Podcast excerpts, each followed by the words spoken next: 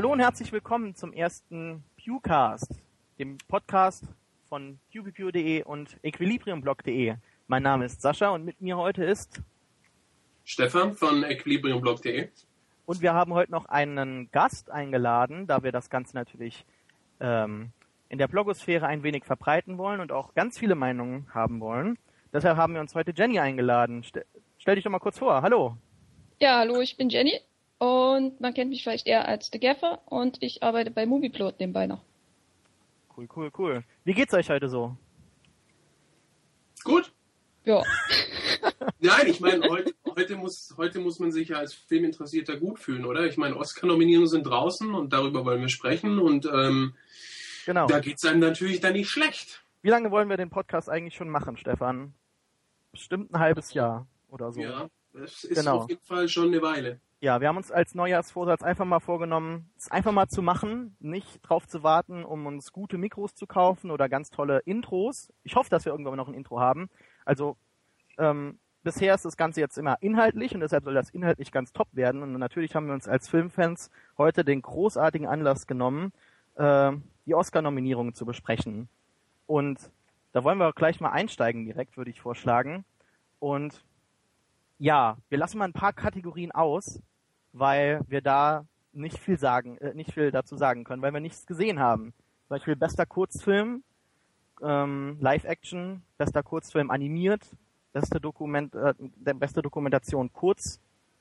Und dann würden wir einsteigen schon bei beste Dokumentation Features, also Filmlänge. Genau. Genau. Haben wir aber nicht viel von gesehen. Nominiert Five Broken Cameras von Emad Burnat und äh, Guy Davidi, The Gatekeepers, ähm, How to Survive a Plague, The Invisible War und Searching for Sugar Man. Was habt ihr denn davon gesehen? Also ich habe ich hab keinen von denen gesehen, muss ich zugeben. Äh, mich verwundert eher, dass ähm, die Imposter nicht dabei ist, ähm, den wahrscheinlich viele ähm, Doku-Freunde da auf der Liste erwartet hätten, weil er doch für ziemlich viel Aufsehen, ja, was heißt Aufsehen gesorgt hat. Und ähm, ja, sonst, ich habe von zweien gehört, dass sie ziemlich gut sein sollen. Also gerade die Invisible War, wo es ja um die Vergewaltigung nicht nur von Frauen, sondern auch von den Männern in, in der Army oder in den US-Streitkräften geht. Also hartes Sujet, muss man sagen. Und äh, Searching for Sugar Man ähm, hat mir ein Kollege erst vor ein paar Tagen empfohlen, von dem hatte ich gar nichts gehört. Aber ähm, er hat auch gesagt, ähm, ziemlich toll, vorausgesetzt natürlich auch, man mag so ein bisschen Soul-Musik weil es im Film um einen äh, Musiker geht, der ja Musik gemacht hat und erst Jahre später erfahren hat, dass er im Prinzip in Afrika ein Weltstar ist mit seiner Musik. Und ähm, ja, also es klingt beides wirklich spannend. Also ich habe auf jeden Fall vor, die auch noch nachzuholen. Ähm, ich habe auch keinen von denen gesehen, aber ich würde sagen, dass Searching for Sugar Man schon ein echter Favorit ist. Der hat den Sundance auch den Audience Award für Documentary gewonnen und tausend andere Preise, die bei der IMDb gelistet werden. Mhm. Mhm.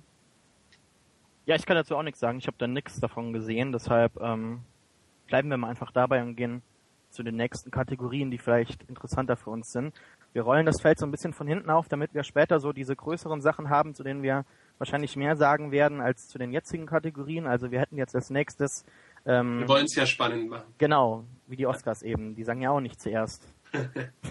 der beste Film ist so und so. Ähm, Best Achievement in Visual Effects haben wir The Avengers, Der Hobbit, Life of Pi, Prometheus und äh, Snow White and the Huntsman. Ja, ich bin auch sehr froh, dass Prometheus für irgendwas nominiert wurde. Ich wollte äh, gerade schon sagen, also Sascha, wer dein Favorit hier ist, brauchen wir ja gar nicht erst drüber reden, oder? Äh, ja, und ich denke Also ich würde also gerne drüber reden, weil ich nicht weiß. Also ich würde auch äh, mein, mein, mein Favorit ist ganz klar Prometheus und ich finde auch nicht unberechtigt. Äh, der Film, selbst wenn, wenn man nichts mit dem Plot anfangen konnte und sich fürchterlich aufgeregt hat, konnte man immerhin noch zugeben, dass der Film also einfach wunderschön aussah und einfach mal so eine Rückkehr von ähm, Ridley Scott zum Sci-Fi-Genre war halt wunderschön. Also ich finde Life of Pi war auch interessant. Ähm, hätte wahrscheinlich auch verdient zu gewinnen. The Avengers finde ich auch gut. Aber weiß ich jetzt nicht, ob ich die so nominieren würde, äh, also, also, also ob ich äh, da jetzt äh, äh, die gern gewinnen sehen würde. Wahrscheinlich einfach nur aus so einer persönlichen Präferenz heraus, nicht jetzt objektiv gesehen.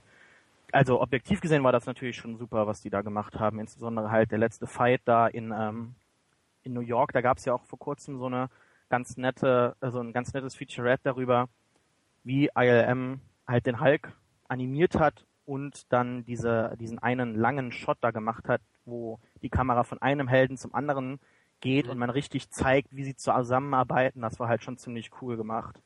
Ja, The Hobbit, hm, finde ich jetzt ein bisschen, ich weiß nicht, ja, ihr kichert schon, ich finde es auch ein bisschen, ich, es war ganz okay. Ich habe den Film halt in 2D gesehen und äh, ohne, lame. ohne, ja, nee, nicht lame, sondern äh, ich wollte halt den Film nochmal sehen, so wie ich Herr der Ringe gesehen habe und war dann halt auch nicht so enttäuscht.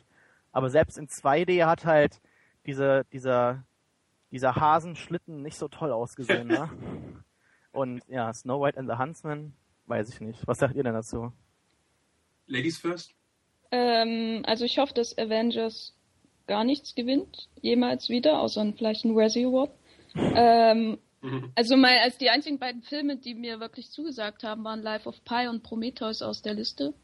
Ähm, Prometheus mag ich zwar sehr, aber Life of Pi ähm, wäre für mich ein klarer Favorit. Ich glaube zwar nicht, dass er gewinnen wird, aber da es keine, keinen Preis gibt für den besten Tiger in irgendeinem Film, das muss stimmt. er wenigstens die Visual Effects bekommen. Das stimmt, das habe ich gerade Weil die sind unglaublich. Also. Ja, wie, wie, also wie man diesen Tiger animiert hat, fantastisch. Dass da niemand wirklich darüber spricht, momentan so. Ich habe es doch jetzt gerade wieder vergessen, und ich bin so froh, dass du das gerade erwähnst. Das fand ich so beeindruckend, wie man den Tiger animiert hat und wie lebendig der ausgesehen hat. Ich finde das teilweise einen ganz großen Skandal, dass da niemand momentan so da irgendwie die Trommel dafür.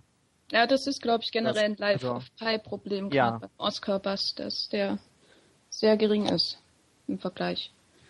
Na gut, er wurde jetzt ein paar Mal nominiert, vielleicht ändert sich das jetzt hoffentlich. Ja, aber der ist in den USA nicht gut genug gelaufen dafür. Ja, das stimmt auch wieder. Okay, Stefan? Ich habe äh, Life of Pi als einzigen von der Liste nicht gesehen, muss ich gestehen. Ähm, was ich aber auch zu der Liste sagen möchte, ist ähm, gerade Snow White and the Huntsman, das vielleicht so ein bisschen das äh, schwarze Schaf von diesem Film ist. Ähm, ich mochte den Film nicht, weil ich generell mit Fantasy nicht so viel anfangen kann. Aber es gab ja auch die Diskussion bei diesem Film, äh, ja, dass die Zwerge ja nicht von Kleinwüchsigen gespielt wurden, sondern da war ja Nick Frost und äh, andere Bekannte noch dabei. Ähm, ich muss sagen, das sah ziemlich gut aus.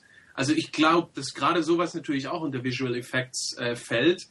Und ähm, also wie man das hinbekommen hat, dass die normalwüchsigen da Zwerge spielen, also das, das sah schon verdammt gut aus, muss ich sagen. Ähm, war aber auch schon das Einzige in dem Film. Also sonst könnte ich mich jetzt an keinen outstanding Moment mehr erinnern. Ähm, auch wenn die Welt die da, in dem, die da im Film geschaffen wurde, ganz schön ist, wenn man was damit anfangen kann. Also mit Elfen kommen da ja noch oder Feen oder was auch immer und ständig wächst irgendeine Pflanze aus dem Baum und also es war nicht schlecht, muss ich sagen. Äh, wobei ich euch natürlich insgesamt zustimmen muss. Also auch wenn ich, Sascha, du wirst es wissen, auch wenn ich Prometheus, ja, ich habe ihn nicht geliebt. Ich mochte ihn einigermaßen, auch wenn ich ein bisschen enttäuscht war, aber ähm, doch, also hier würde ich auch ganz klar sagen Prometheus. Also ähm, Avengers hat mir nicht wirklich gefallen.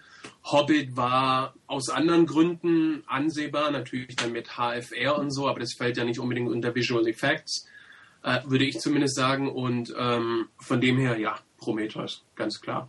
Mhm. Ja, ganz kurz, weil wir über Prometheus heute nicht mehr reden, ganz kurz mal an alle Hater gesagt. Äh, falls ihr mal die Chance habt, schaut euch mal einfach die Blu-ray an und die Deleted Scenes. Ich glaube, es sind fast 25 Minuten. Und ich denke, wenn man daraus dann so mal einen ähm, ja, Extended Cut machen würde, würde sehr vieles mehr Sinn ergeben. Vor allem, da werden sehr viele äh, Nuancen bei den Charakteren äh, gegeben. Das ist, das macht den Film wesentlich, wesentlich besser. Okay. Aber das mal nur am Rande. Gut, haben wir als nächstes. Fanboy. Ja, das ist, nee, es ist nicht Fanboy-mäßig, sondern es ist einfach ganz objektiv gesehen, kann ich natürlich auch zugeben, dass der Film seine Probleme hat. Und insbesondere dann bei den Charakteren. Aber da gibt es zwei, drei Szenen, bei denen ich mir einfach nicht erklären kann, wieso die rausgeschnitten wurden. Und die sind mhm. ja auch im Drehbuch drin. Die Drehbücher sowohl von John Spates als auch von Dame Lindelof sind online einsehbar.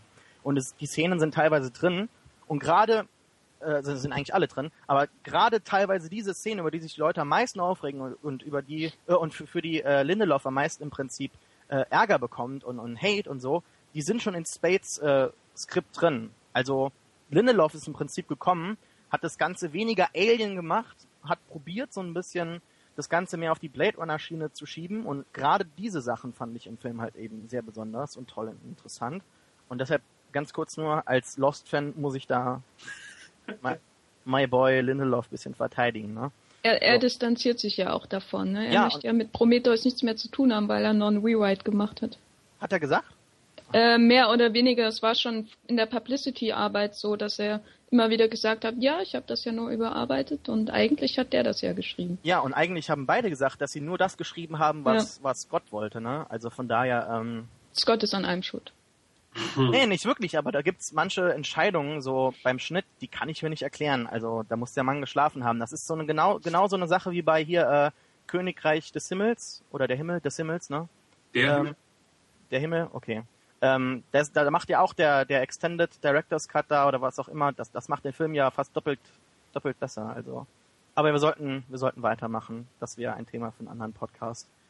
Ähm, ja, als nächstes hätten wir Sound Editing und Sound Mixing. Stefan und ich haben eben kurz darüber diskutiert, was denn jetzt was ist. also Sound Editing ist dann eher nachher, wie das in der Post zusammengesetzt wird und Sound Mixing ist das, Ja. wie die Sounds halt eben erschaffen werden. Also wenn man jetzt ein Alien hat und das so einen Schrei machen soll, wie bei Cloverfield oder so, dann nimmt man da Aufnahmen unter Wasser von Delfinen und noch irgendwas und der Ziege und dann hat man das am Ende. Liege Ja. ich da richtig? Glaub schon, ne? So, als äh, haben wir Sound Mixing, haben wir Argo, Les Miserables, Life of Pi, Lincoln und Skyfall. Finde ich schwierig, ehrlich gesagt. Weil man achtet ja nicht so wirklich darauf immer. Ja, bei Das- solchen Sachen sind ja in der Regel Actionfilme immer ganz gut aufgestellt. ja. das stimmt. Also, Also- ich kann, ich kann mich auch noch äh, erinnern in den letzten Jahren, was ich auch immer ganz schön fand als, als Transformers-Fan, muss ich mich auch, dass in den Kategorien ja auch äh, eigentlich fast jedes Mal Transformers äh, ähm, nominiert war, was ja auch, wie du gerade gesagt hast, Jenny, äh, auf der Hand liegt, gerade bei Actionfilmen. Und ähm, deswegen würde ich auch jetzt dazu tendieren, ähm, würde ich einfach mal Skyfall sagen.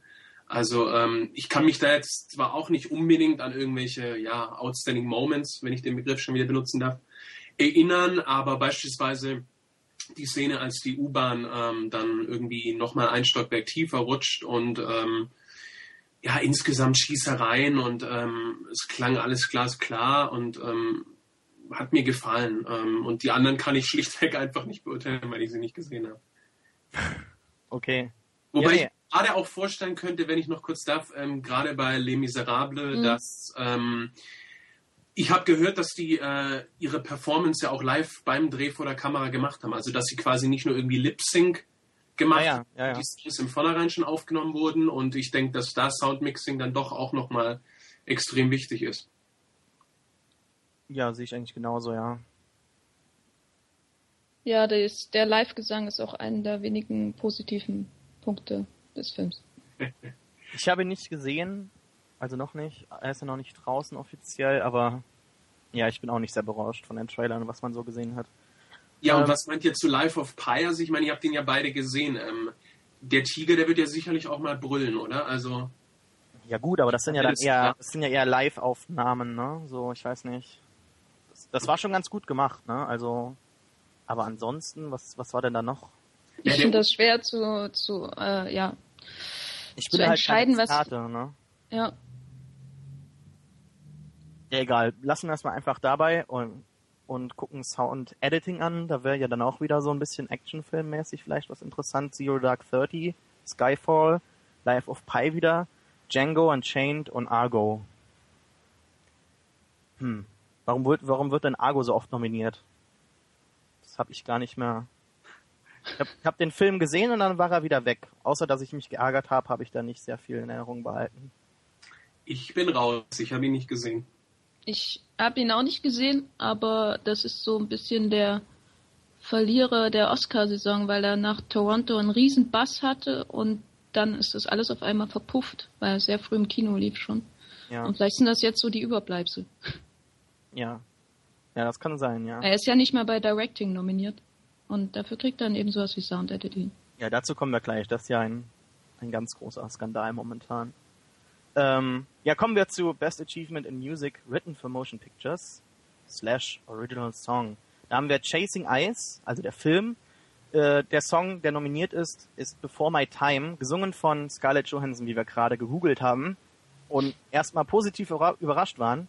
Stefan ja. Ist ganz angetan von der, von der jungen Frau, wie toll und talentiert sie ist. Nicht?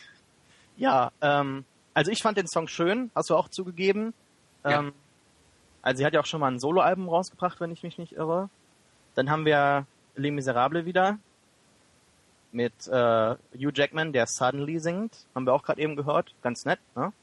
Ähm, Life of Pi, Pi's Lullaby, ist mir gar nicht in Erinnerung geblieben, obwohl ich den Film sehr gemocht habe. Skyfall natürlich, Adele mit, Sky, mit dem, äh, den Titel Skyfall, selbst erklärend. Ähm, und Ted, Everybody Needs a Best Friend, gesungen von Nora Jones. Und ich habe den Film gesehen und ich hatte ganz vergessen, dass Nora Jones damit spielt. Warum hat man für Ted eigentlich nicht den, äh, wie hieß er noch gleich, Donner-Song oder so genommen? Ah ja, der. Äh Hätte sich doch auch angeboten, oder? Wäre vielleicht ein bisschen zu explizit für die Academy gewesen. Könnte ich mir vorstellen. Ja, es kann eine von vielen Erklärungen sein, ja. ja, aber ansonsten würde ich sagen, also nicht nur, nicht nur, weil es mein persönlicher Favorit ist, sondern ich würde schon sagen, ganz klar Adele. Ja. Also ich könnte mich auch nicht erinnern, wann äh, ein Bond-Song das letzte Mal einen Oscar gewonnen hat. Äh, also die, ich bin mir ziemlich sicher, dass es bei den Brosnan-Bonds nicht der Fall war. Also ähm, Gott sei Dank hat Madonna keinen Oscar für ihren schlechtesten Bond-Song ever bekommen. Und ähm, also Adele ist schon echt ein Knaller. Also so in der alten Tradition von den alten Bond-Songs und ich habe ihn das erste Mal gehört und äh, Hammer. Ja, sehe ich genauso. Jenny? Ähm, ja, mich hat eigentlich jetzt keiner von denen, die ich kenne, wirklich äh, über, also überrumpelt. Also Peace, Pies Lullaby ähm, ist mir noch im Gedächtnis geblieben, höre ich auch immer wieder gern, aber ist jetzt nicht der Song, dem ich irgendeinen Preis hinterher schmeißen würde.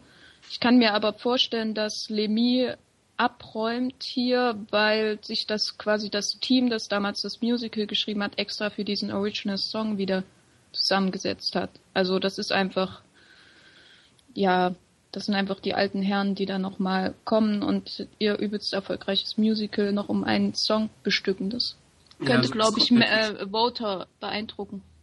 Ja, sowas kommt natürlich immer gut an, klar. Das, das könnte ich mir auch vorstellen, ja. Okay, bleiben wir bei Musik. Äh, Original Score. Nominiert sind äh, Dario Marianelli für Anna Karenina, Alexandre Desplat, der spricht. Desplat? Desplat, Entschuldigung, Herr Franzose, ähm, für Argo, äh, Michael Danner für Life of Pi, John Williams für Lincoln und Tom, Thomas Newman für Skyfall. Ähm, Finde ich schwierig. Also ich muss gestehen, dass für mich, ähm, als ich gehört habe, dass klar, Marianelli ist der Stammkomponist von, ähm, ach, helft mir auf die Sprünge, wie heißt der, von Joe, Joe Wright, Wright ähm, ist ja der Stammkomponist und also der die Soundtracks von Stolz und Vorteil und äh, Atonement, ich habe sie einmal gehört und war sofort verliebt. Deswegen habe ich riesen Erwartungen gehabt in äh, Anna Karenina und habe ihn durchgehört und ich muss sagen, ich war ein bisschen enttäuscht. Also äh, ich habe gedacht, gleicher Regisseur, auch wieder Period Piece und so, das ist genauso Marianellis ähm, Steckenpferd und ich war dann doch ein bisschen enttäuscht, muss ich sagen. Und ähm, auch vom Skyfall Soundtrack finde ich auch eher gegen Ende gut die Titel, die da von Newman drauf sind und ähm, ja, den Rest kann ich nicht beurteilen, wobei ich jetzt mal ungehört behaupten würde, dass äh, der Argo Soundtrack auch durchaus was kann, weil Desplat auch wirklich äh, ziemlich, ziemlich gut ist. Hat ja neun Filme dieses Jahr gemacht, genauso wie letztes Jahr. Ja, der ist, der ist Schon. gut beschäftigt. Und wenn ich jetzt einen auswählen müsste aus diesem Jahr, der mir besonders im Gedächtnis geblieben ist, wäre es eigentlich Moonrise Kingdom gewesen. Also da bin ich halt überrascht, dass der nicht nominiert wurde dafür, aber kann ich halt auch irgendwo verstehen. Zero Dark Thirty habe ich noch nicht gehört, aber der ist gut. Der ist den habt ihr ja beide gesehen. Ja. Ähm, ja, Jenny, deine Präferenzen? Also mir ging es äh, bei Anna Karenina ganz ähnlich wie Stefan. Äh, also ich habe auch den äh, Tournament Soundtrack rauf und runter gehört und äh, liebe Joe White und muss sagen, ich kann mich an kein einziges Stück aus dem Film erinnern, obwohl der mir sehr gefallen hat. So ist es nicht. Ähm, Lincoln Argo kann ich nicht einschätzen. Skyfall ist ähnlich. Da ist vor allem der, äh, äh der Theme-Song, also das Title-Theme, ziemlich im Gedächtnis, aber ansonsten ist es alles sehr schnell raus. Äh, ist halt Thomas Newman. Und Life of Pi gehört mein Herz, deswegen würde ich hier einfach für Life of Pi stimmen, weil ich den Soundtrack immer und immer wieder höre, äh, was ich von anderen nicht behaupten kann dieses Jahr. Mhm. Ja, John Williams hat mit Lincoln jetzt seine 43. Oscar-Nominierung bekommen. Das ist ja auch schon ganz schön ansehnlich. Aber hat den schon jemand gesehen von euch? Nein. Nee? Okay, Nein. gut. Dann würden wir uns mal, also ich würde auch eigentlich eher zu Life of Pi tendieren.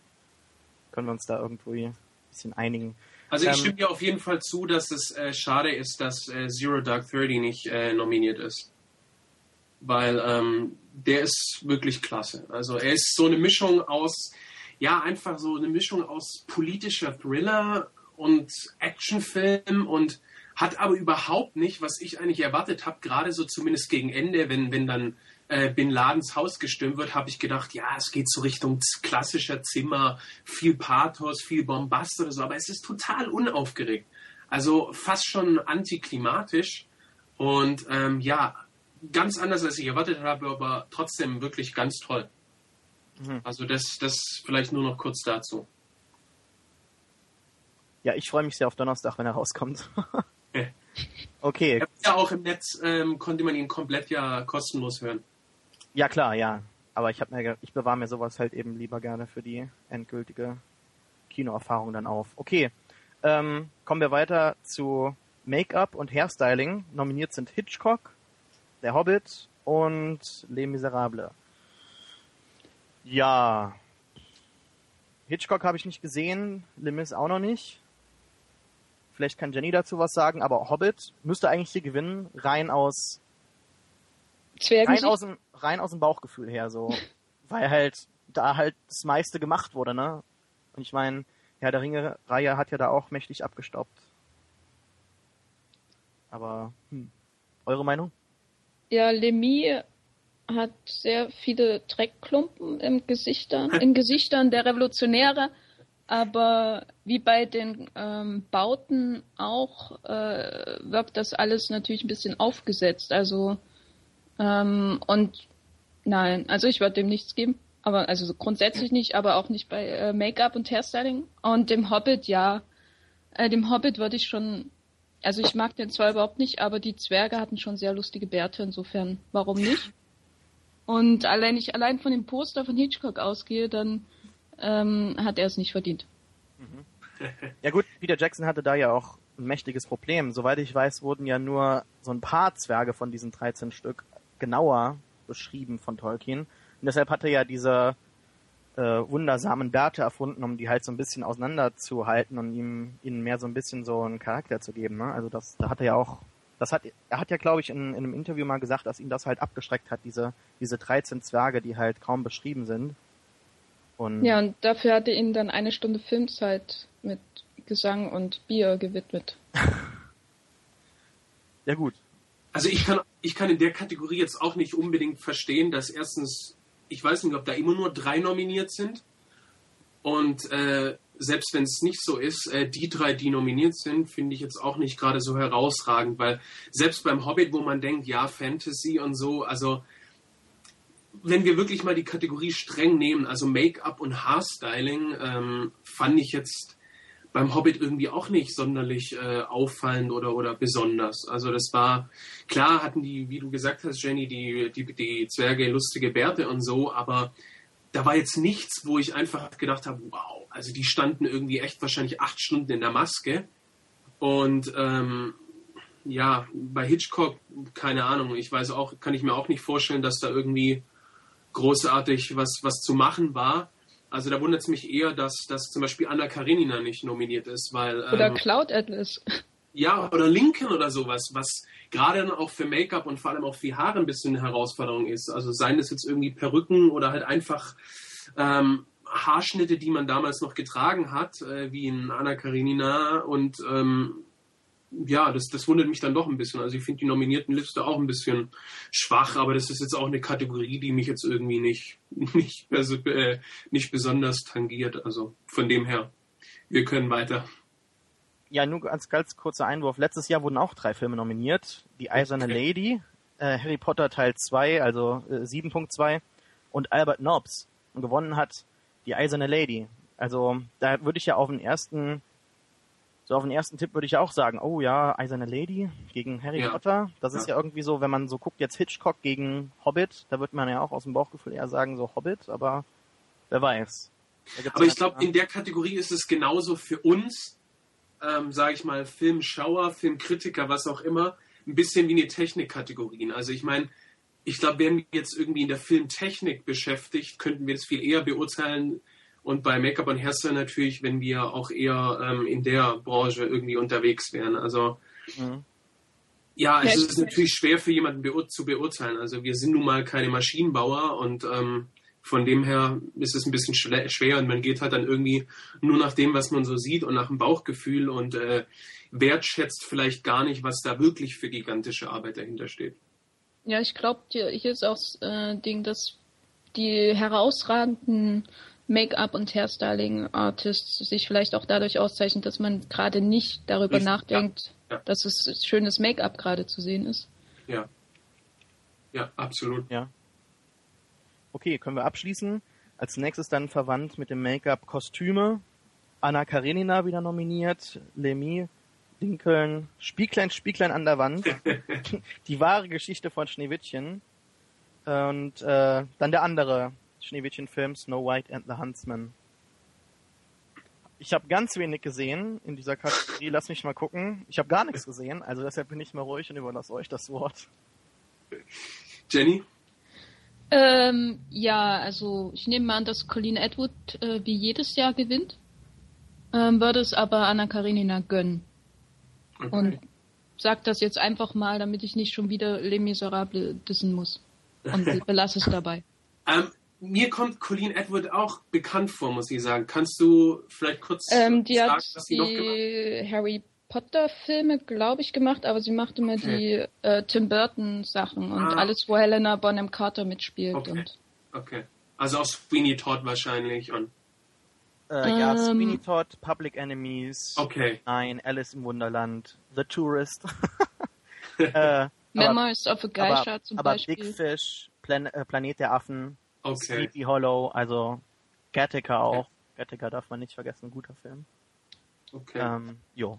Können wir also ich kann dazu auch nur sagen, ähm, ich habe nur Snow White and the Huntsman gesehen. Ähm, ja, die typischen Kostüme, wie man es halt in solchen Filmen hat. Also ähm, war jetzt äh, Ritterrüstungen, bisschen Dreck im Gesicht und so, wie Jenny vorhin schön gesagt hat.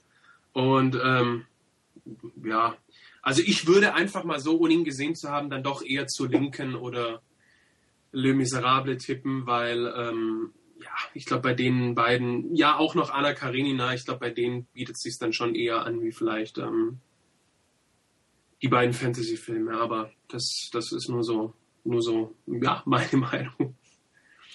Ja, okay. Ähm, Production Design als nächstes wieder sehr verwandte Titel. Anna Karenina, Der Hobbit, Les Miserables, Life of Pi und Lincoln. Eure Meinung? Stefan? Fuß? Ähm, ja, was soll ich dazu sagen? Ähm, ich muss ehrlich auch gestehen, dass ich jetzt gerade mich ein bisschen schwer tue, irgendwie so Production Design, ähm, das konkret an was festzumachen, wo ich sagen kann, ähm, das, dieses und jenes war für mich herausragend. Also ich muss sagen, der Hobbit hatte schon einige so wirklich schöne, auch einfach Settings, wo ich, also zu Beginn zum Beispiel diese, ich weiß nicht genau, was es war, diese, diese Burg oder dieses Schloss vom Zwergenkönig, wo dann der Drache kam und voller Gold und als die dann eingestürzt ist und so, muss ich schon sagen, hat mir ganz gut gefallen, einfach auch so vom Setting her. Und ähm, ansonsten, ja, die anderen habe ich nicht gesehen, ergo halte ich mich da mal vornehm zurück. Ja, ich bin ein bisschen verwundert, dass äh, da Life of Pi mit drin ist, weil ich immer dachte, das hat eher was mit den handwerklichen ähm, Dingen zu tun, also Setbauten und so weiter und so fort. Aber bei Wikipedia stand irgendwas mit dem Overall Look of the Film, mhm. ähm, für den der verantwortlich ist. Und insofern bin ich natürlich für Life of Pi. Kann ich absolut verstehen. Ja, geht mir genauso. Ich finde es auch sehr beeindruckend, wie sie dann, ähm, also was sie gemacht haben. Im Prinzip hatten sie ja nur so ein so ein Rettungsboot und was man da halt eben immer wieder aus dem Schiff herausgenommen hat. Und ich dachte, er hat da nur so ein Schiff, also dieses Rettungsboot und das ist das alles, was er hat.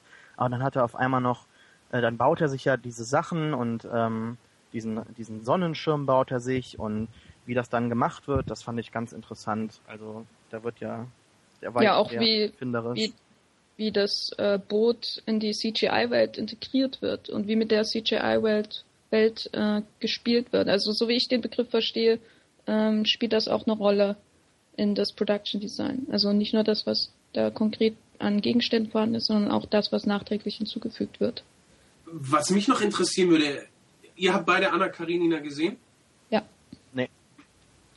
okay, dann nur Jenny.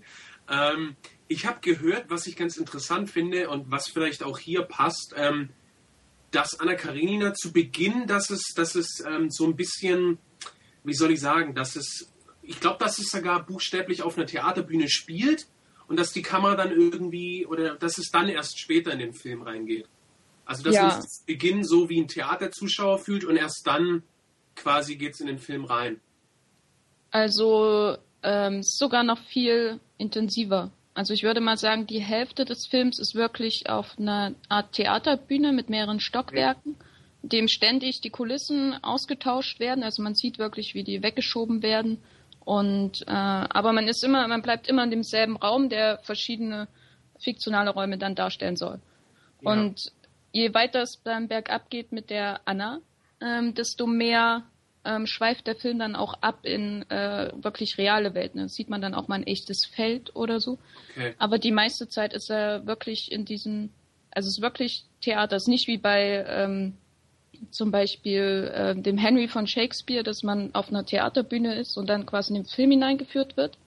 Und der ist dann aber an realen Schauplätzen.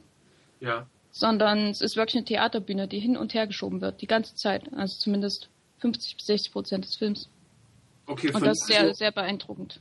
Ja, von dem her würde ich, äh, also wenn es vorausgesetzt, das fällt unter Production Design, ähm, würde ich dann jetzt doch einfach mal zu Anna Karenina tippen, ähm, weil ich auch glaube, ähm, ich habe ihn leider noch nicht gesehen. Ähm, ich erlaube mir aber einfach mal einen Vergleich mit den anderen Ride-Filmen, also gerade Stolz und Vorteil, Atonement und so.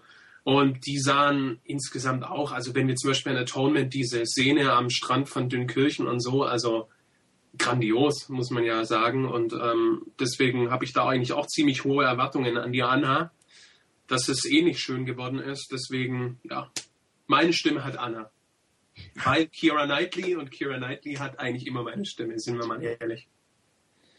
Hm. Hm. hm mag da jemand Kira Knightley so? Ähm, ich glaube, das Thema sollten wir jetzt nicht noch auflassen. okay, dann kommen wir besser weiter zum äh, besten Film-Editing.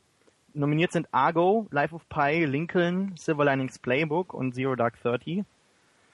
Ohne dass ich jetzt äh, Zero Dark Thirty und Lincoln gesehen habe, glaube ich hier einfach, ähm, dass ich sagen kann, dass mein klarer Favorit Silver Linings Playbook ist, den ich gestern Abend gesehen habe und der mich ganz schwer beeindruckt hat in diesen Szenen, in denen halt der Charakter von Bradley Cooper so ein bisschen durchdreht und seine Anfälle bekommt und seine bipolare Störung halt äh, auftritt und halt hervortritt in den Film und dann halt eben äh, David Russell mit anderen Kameralinsen halt mit Objektiven halt äh, da äh, gearbeitet hat, um das irgendwie so ein bisschen zu, ähm, äh, äh zu hervorzuheben, wie er da durchdreht und dann wie schnell das geschnitten ist, gerade in diesen äh, Szenen, wenn die Familie miteinander kämpft oder den Streit hat und so, das ist halt wunderbar gemacht und ich fand das wirklich sehr einnehmend dargestellt, wie halt eben der Charakter so ganz langsam in diesen äh, Situationen einfach nur diskutiert und wie schnell das dann übergeht. Und das fand ich ganz beeindruckend und alleine deshalb würde ich hier den Film äh, gewinnen lassen, wenn es nach mir geht.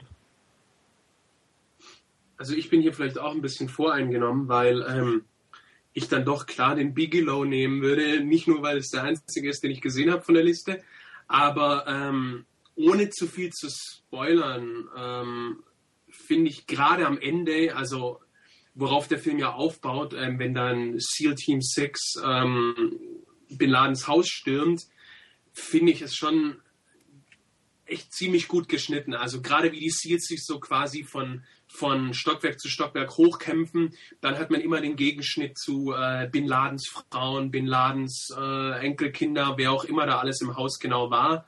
Und ähm, dann hast du natürlich auch immer wieder diese ähm, Helm-Nachtsicht-Kamera der Seals und ähm, fand ich sehr, sehr schön.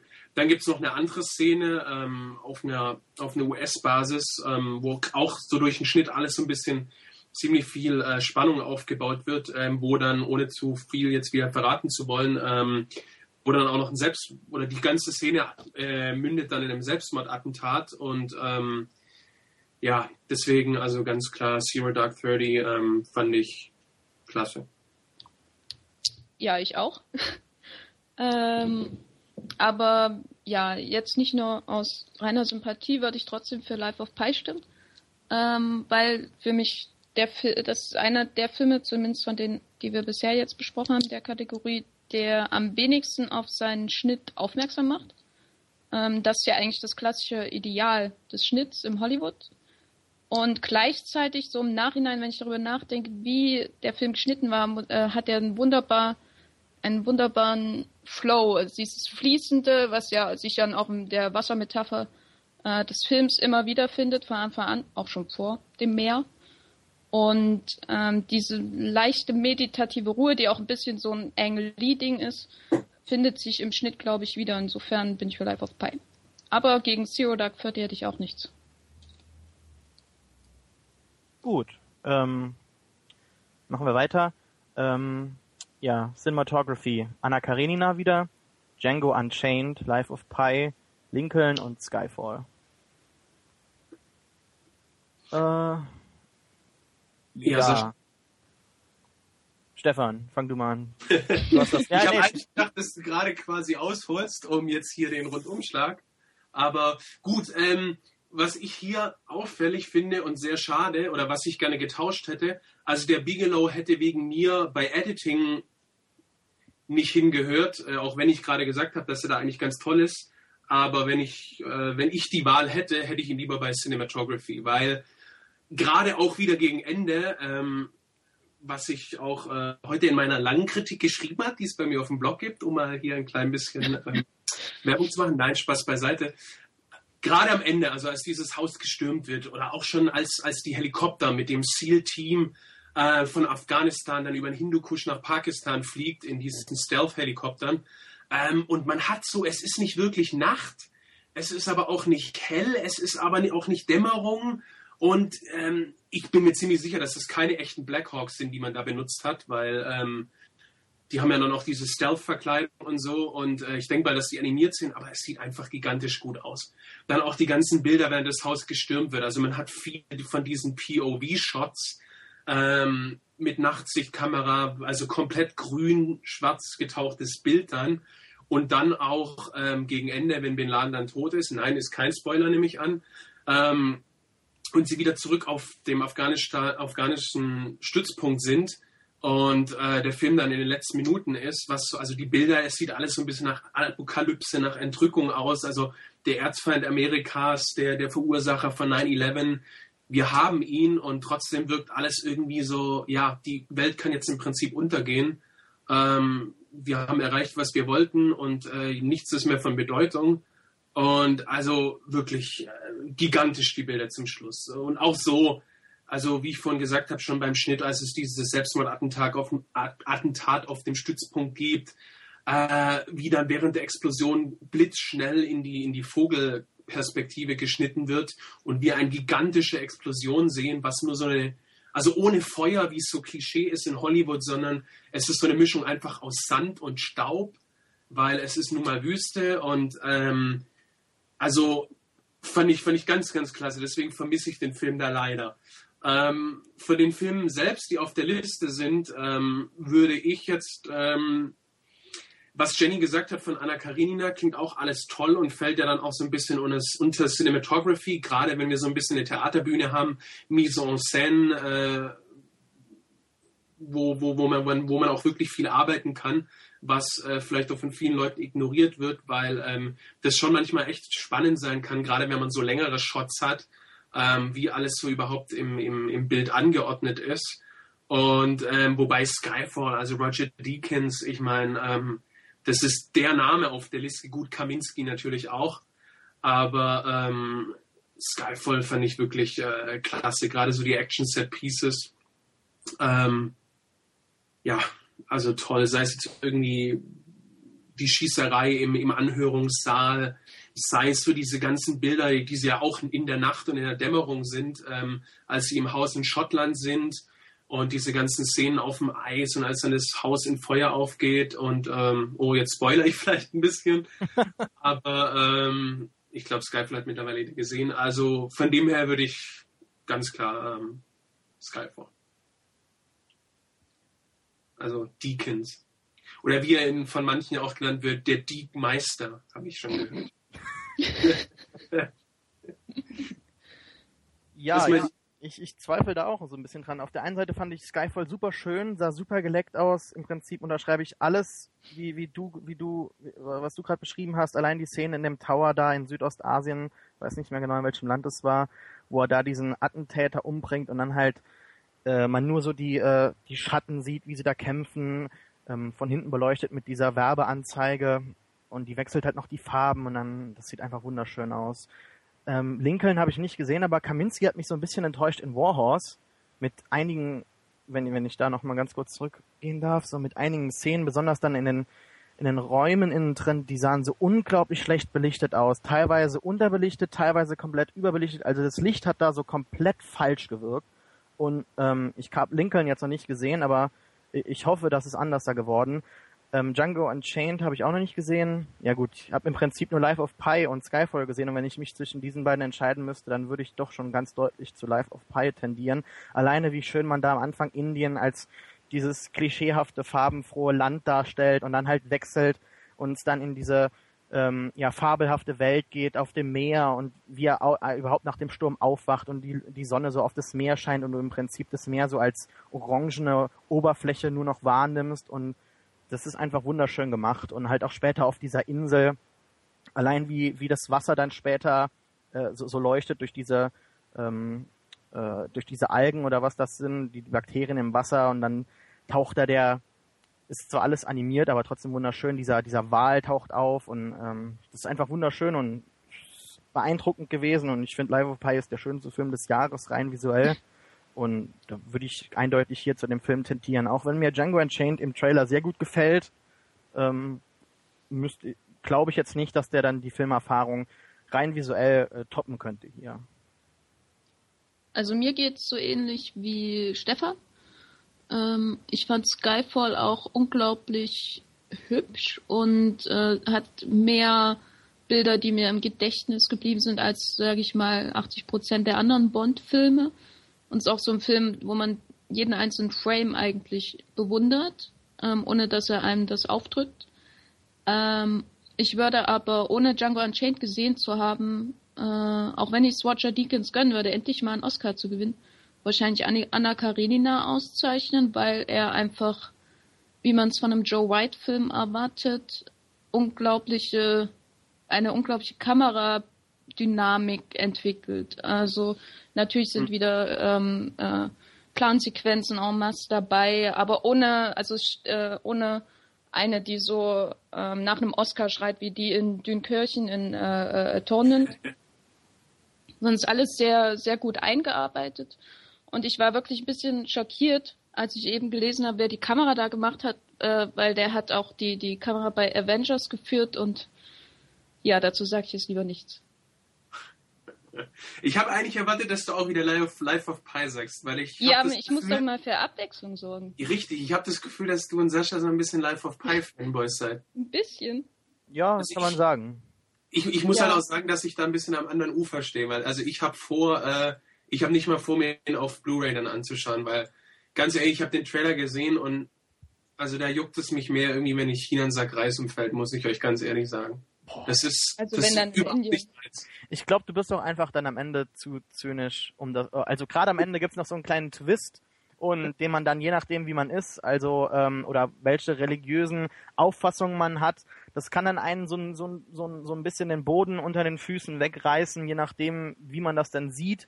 Aber wenn man drüber nachdenkt und gerade ich, der halt jetzt äh, eher atheistisch so ein bisschen eingestimmt ist, selbst ich konnte das dann doch äh, durchaus äh, äh, als als gutes Ende äh, auffassen. Und ich glaube aber, du bist dann einfach zu zynisch. Du würdest das komplett ablehnen und würdest sagen, was ein Blödsinn.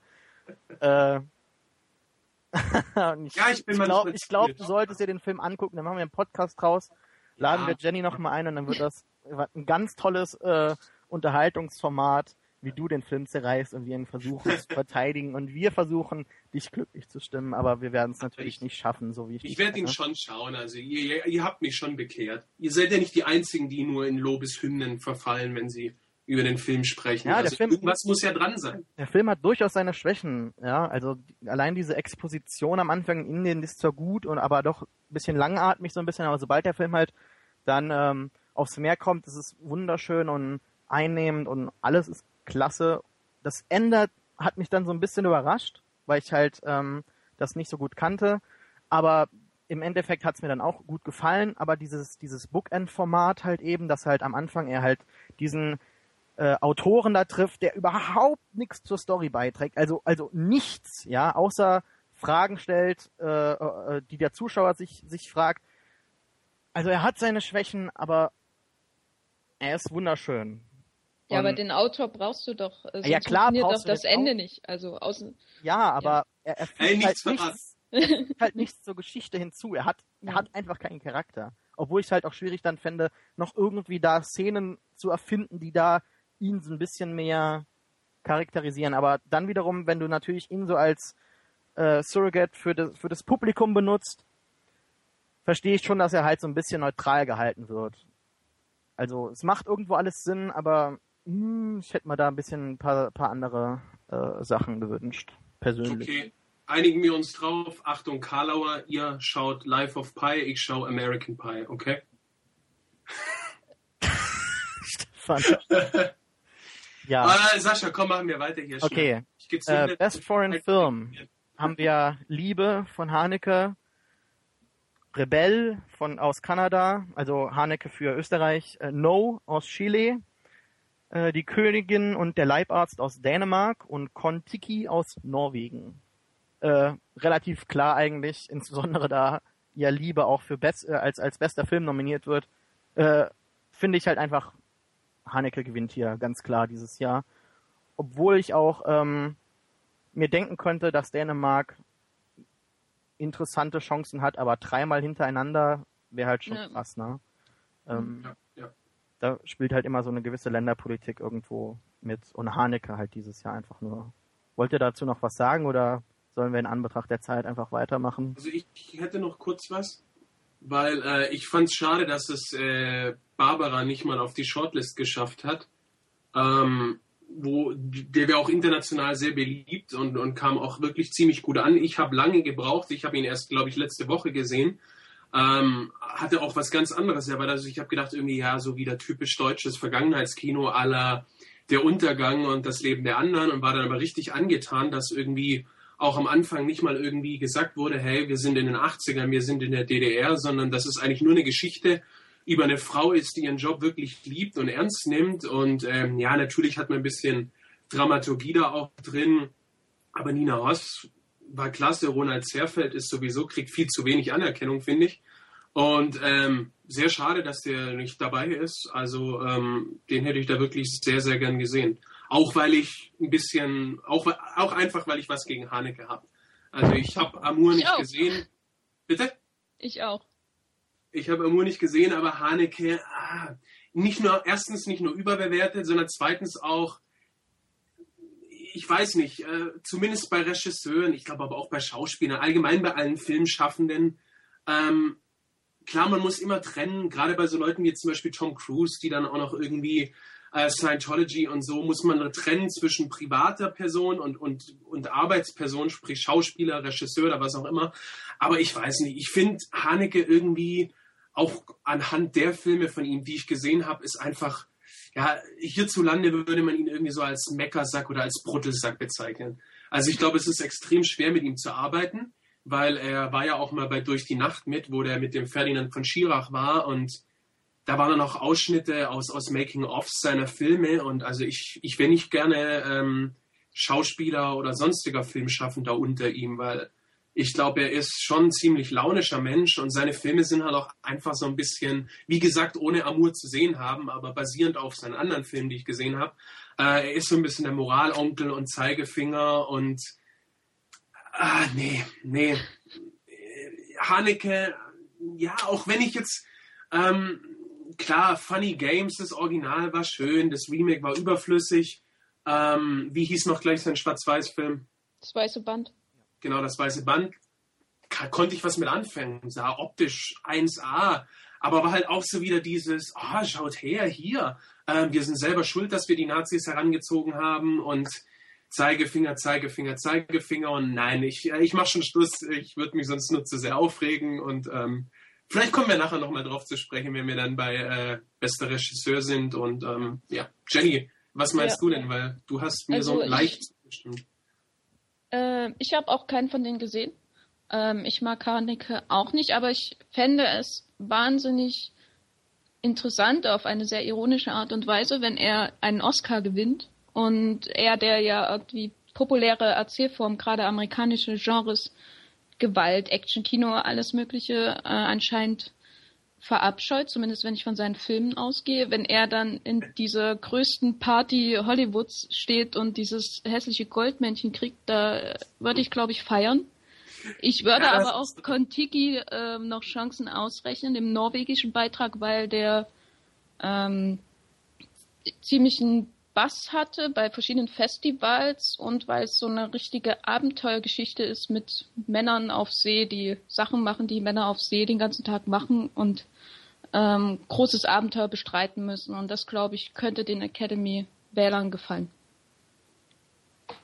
Aber ich bin für Haneke einfach aus Schadenfreude. Ihr regt euch über Haneke auf.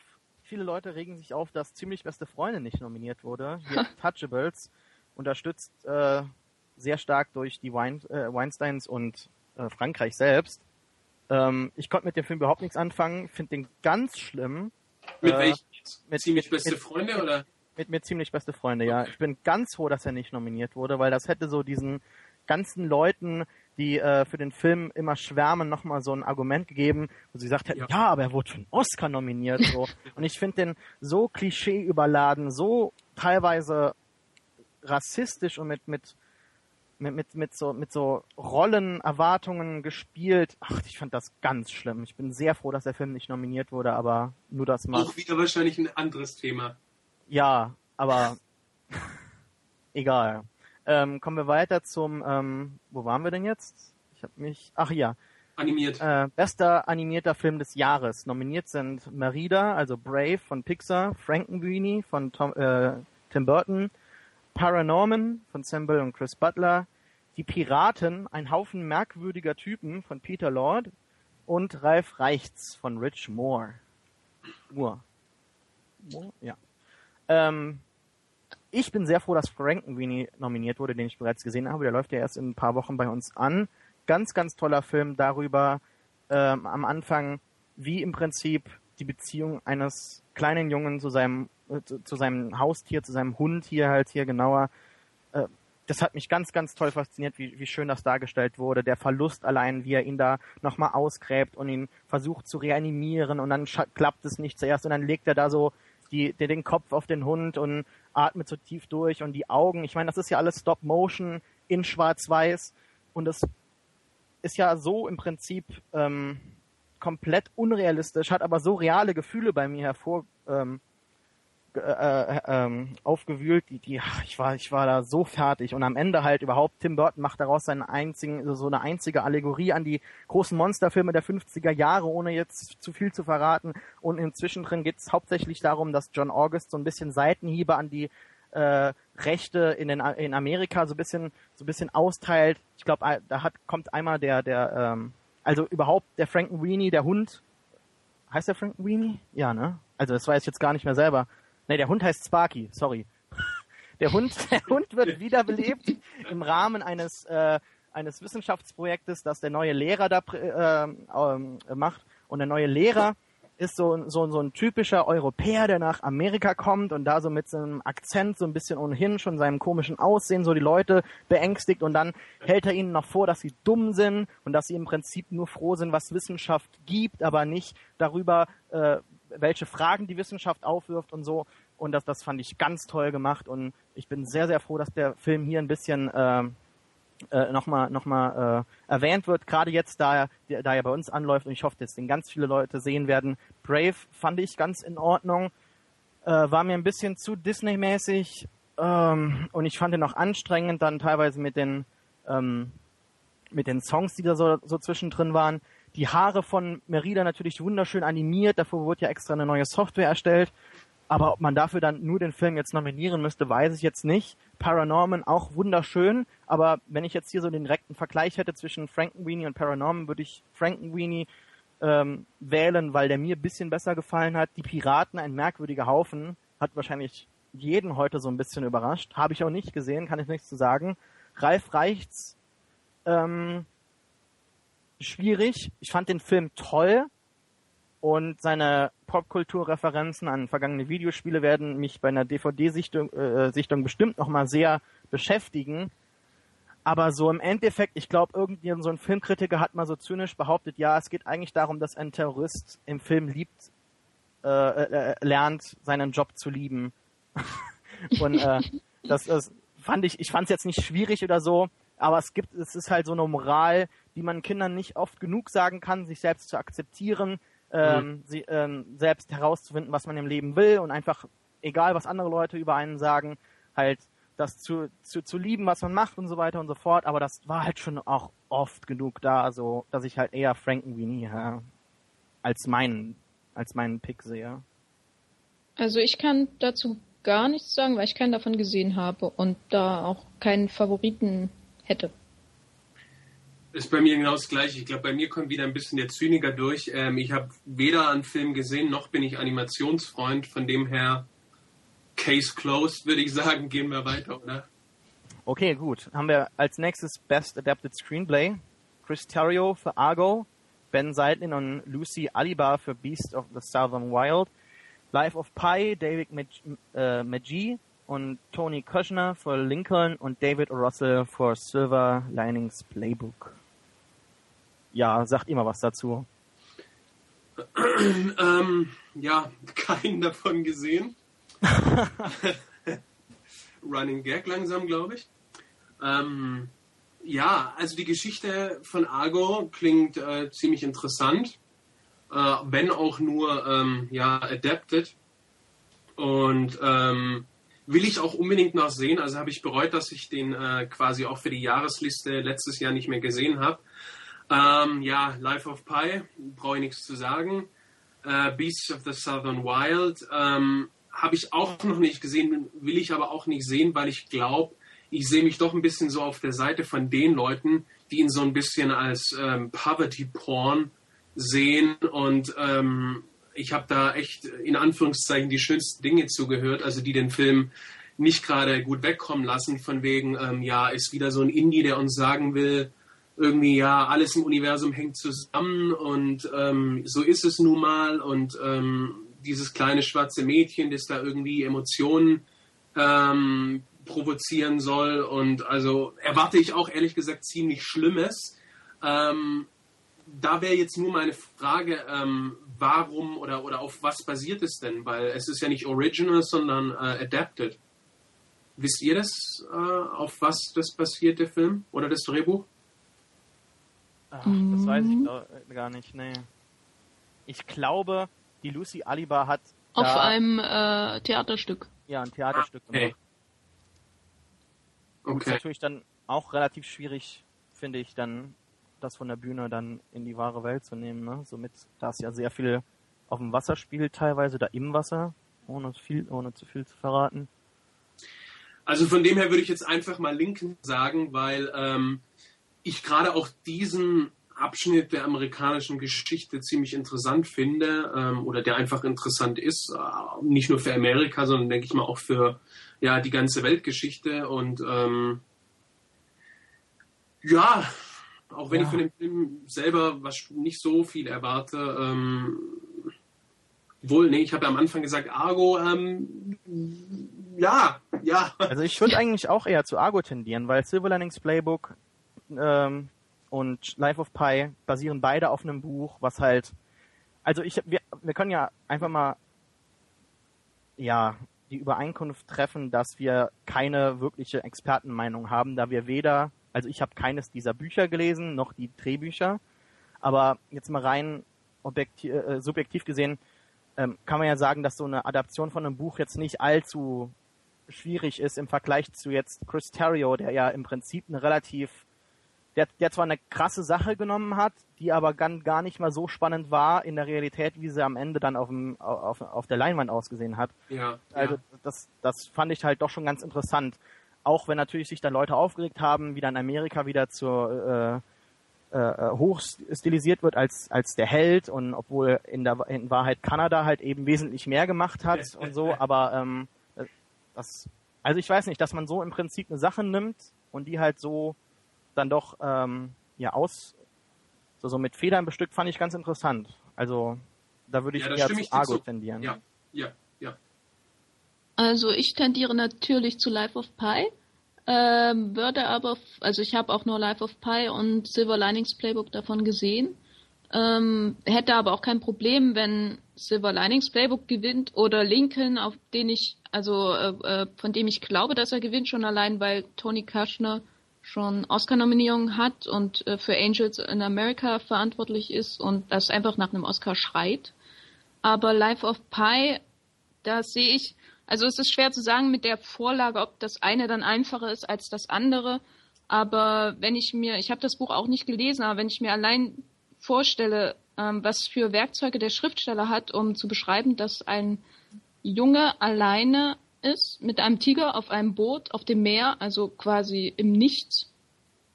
Ähm, und was der Filmemacher und Drehbuchautor für Möglichkeiten dazu hat, ist es doch schon eine immense Herausforderung, das auf Film zu bannen und dafür aber, also nicht nur für Ang Lee natürlich und für die äh, Special Effects Menschen, sondern auch für einen Drehbuchautor, der das irgendwie in Bilder gießen muss, zumindest Ideen für Bilder.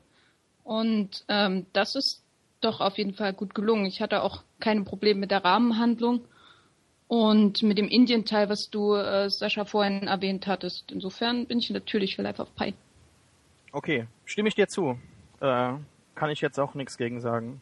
Ähm, ja, also will, will ich auch nicht. Sagen, klingt nachvollziehbar.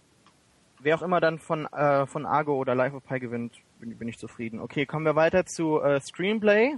Original haben wir wieder Amour von Haneke dann Django Unchained von Tarantino, Flight von John Gatons, Moonrise Kingdom von Wes Anderson und Roman Coppola und Mark Bowl mit Zero Dark Thirty.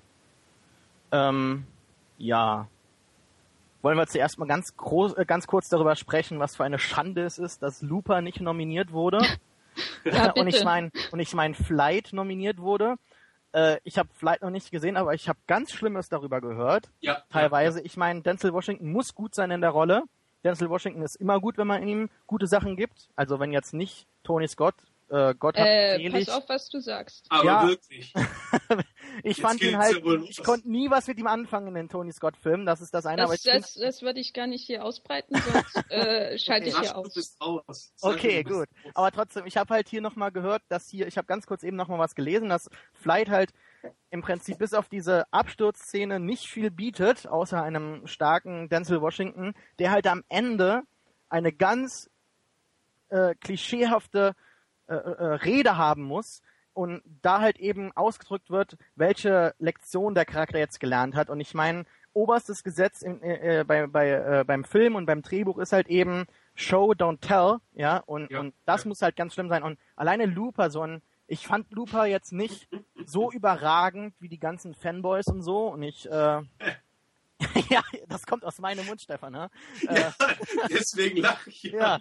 Aber ich fand ihn jetzt, ich fand ihn jetzt nicht so super wie alle anderen. Ähm, aber es war ein ganz, es war eine tolle Idee, die wurde gut umgesetzt. Das war mal richtig Hard Sci-Fi Time Travel wieder. Das hat mir gut gefallen und ich finde Flight jetzt nicht so gut, dass, dass, dass jetzt der über Looper nominiert wird. Moonrise Kingdom oh, kann mit, when, äh, mit Wes Anderson halt nix anfangen. Äh, drehbuchtechnisch gesehen ist das alles in Ordnung gewesen, aber halt so rein von der Regie her hat er sich, finde ich, in den letzten paar Jahren nicht weiterentwickelt. Muss er ja auch nicht. Er hat da so seine, seine Nische gefunden, da ist er glücklich und da hat er auch sein Publikum. Aber das ist das eine. Zero Dark Thirty finde ich halt auch wieder ganz interessant, wie Mark Bowl halt eben da als Drehbuchautor die im Prinzip Story, die sie hatten, adaptieren musste, weil die Realität ihn aufgeholt hat. Das finde ich halt interessant. Da könnt ihr sicherlich mehr dazu sagen, weil ihr ihn gesehen habt. Aber ich fand auch schon äh, Hurt wunderbar und seinen Sieg da vollkommen ähm, äh, verdient. Amour kann ich auch nichts dazu sagen. Django, ähm, ja, Quentin Tarantino schreibt schöne Charaktere, schreibt schöne Geschichten. Er sagt ja immer, er schreibt da halbe Romane, die er dann runter äh, runtercutten muss auf, auf eine Drehbuchlänge. Ähm, ich finde, irgendwann sollte Tarantino einfach mal, wenn er seine zehn Filme oder was er da machen will, gemacht hat, irgend so einen Award dafür kriegen, was er mit der Popkultur und, und seinen Drehbüchern erschaffen hat. Aber ob Django hier jetzt gewinnen sollte, weiß ich nicht, da ich ihn nicht gesehen habe. Aber Tarantino da irgendwie so mittendrin ist schon verdient. Ja. Stefan, warum sollte denn Looper nicht nominiert werden? Äh, das ist ganz einfach. Ich kann dir das nicht beantworten, weil ich Looper nicht gesehen habe. okay. Aber ich, du hast recht. Also ich habe auch ziemlich viel Gutes über den gehört. Und JGL äh, ist ein guter Junge, sag ich mal. Der war ja vor allem letztes Jahr in 50-50. Äh, hat es nicht in meine Top 10 geschafft, aber war äh, wirklich eine Honorable Mention, äh, weil JGL, guter Junge, guter Junge kann ich nur sagen. Also den muss ich unbedingt nachholen. Aber zur Kategorie selbst, ähm, ja, Tarantino, ich weiß nicht, ob ich da jetzt schon ähm, ja, ein bisschen hier die, die, äh, die, die, die Stimmung anheizen soll, indem ich äh, Tarantino ein bisschen dissen muss. Ich glaube, das machen wir dann später. Ähm, Flight habe ich auch, schließe ich mich die an, habe ich auch ziemlich viel Schlechtes gehört. Ähm, Gerade auch so Richtung Drehbuch, also dass es total platt sein soll, weil äh, im Film Washington ja auch so ein bisschen Alkoholiker ist und dass, das, dass es wirklich so Szenen geben soll wie, ähm, ja, so dieses typische, er sitzt am Schreibtisch, hat die übergroße Whiskyflasche neben sich, die schon dreiviertel leer ist, ähm, nimmt dann irgendwann sein Glas voll Whisky, äh, das er gegen ein Familienporträt, das an der Wand hängt, schmeißt und also klingt schrecklich klischeehaft und, und ziemlich unsubtil. Ähm, Moonrise Kingdom kann ich nichts zu sagen, wobei ich sagen muss, Anderson ist sowieso überhaupt nicht meine Baustelle. Das ist immer so dieses bisschen, ja, ich nenne es mal so ein bisschen Hipster-Kino, so immer dieses, äh, also auch wenn die Filme technisch und, und auch visuell ganz gut gemacht sind, also sein Fantastic Mr. Fox zum Beispiel, fand ich, kann man nichts gegen sagen. Aber auch, ähm, es ist immer so ein bisschen so dieses, äh, ja, auch wenn die Welt schlimm ist, ähm, wir machen das Beste draus und ich weiß nicht, ihr habt wahrscheinlich beide auch dieses, dieses äh, viral Video gesehen von wegen, äh, was wäre, wenn, ähm, wenn Wes Anderson Episode 7 Regie führen würde. Ja, ja. Habt ihr gesehen? Und äh, das war für mich wirklich so die perfekte Zusammenfassung von, von, von Wes Anderson Kino. Und ja, ist überhaupt nicht meins. Und zu zu 0 Uhr 30, wie ich ihn jetzt mal nenne, äh, ja, mein ganz klarer Favorit. Äh, nicht nur, weil mich persönlich die Geschichte einfach halt äh, von allen am meisten fasziniert, sondern weil ich es halt auch echt spannend finde, dass der, dass der Film wirklich eben nicht nur die, die Tötung und die Erstürmung des Hauses von Bin Laden erzählt, sondern dass der Film sich eigentlich über einen Zeitraum von zehn Jahren erstreckt. Also er fängt an mit äh, Aufnahmen von, von 9-11 und dann wird im Prinzip äh, ja von Jahr zu Jahr abgehandelt. Also die Invasion in Afghanistan, dann kommt Irak, ähm, dann kommen ständig Selbstmordattentate, dann wird gewechselt von Pakistan zu Indien, zu Afghanistan, zum Irak. Ähm, einfach auch ähm, es ist viel wirklich Politisches, wo auch ein bisschen vom Zuschauer so ein bisschen was abverlangt. Also wo man, also wenn man dem Film wirklich komplett folgen möchte, muss man sich auch ein bisschen auskennen, weil da wird mit Namen um sich geworfen von Terrorverdächtigen. Ähm, und klar, alleine schon die Namen so kompliziert teilweise, da kommt man dann schnell durcheinander. Also ähm, es verlangt einem da wirklich höchste Konzentration ab und auch einfach, dass man gewisse Zusammenhänge kennt.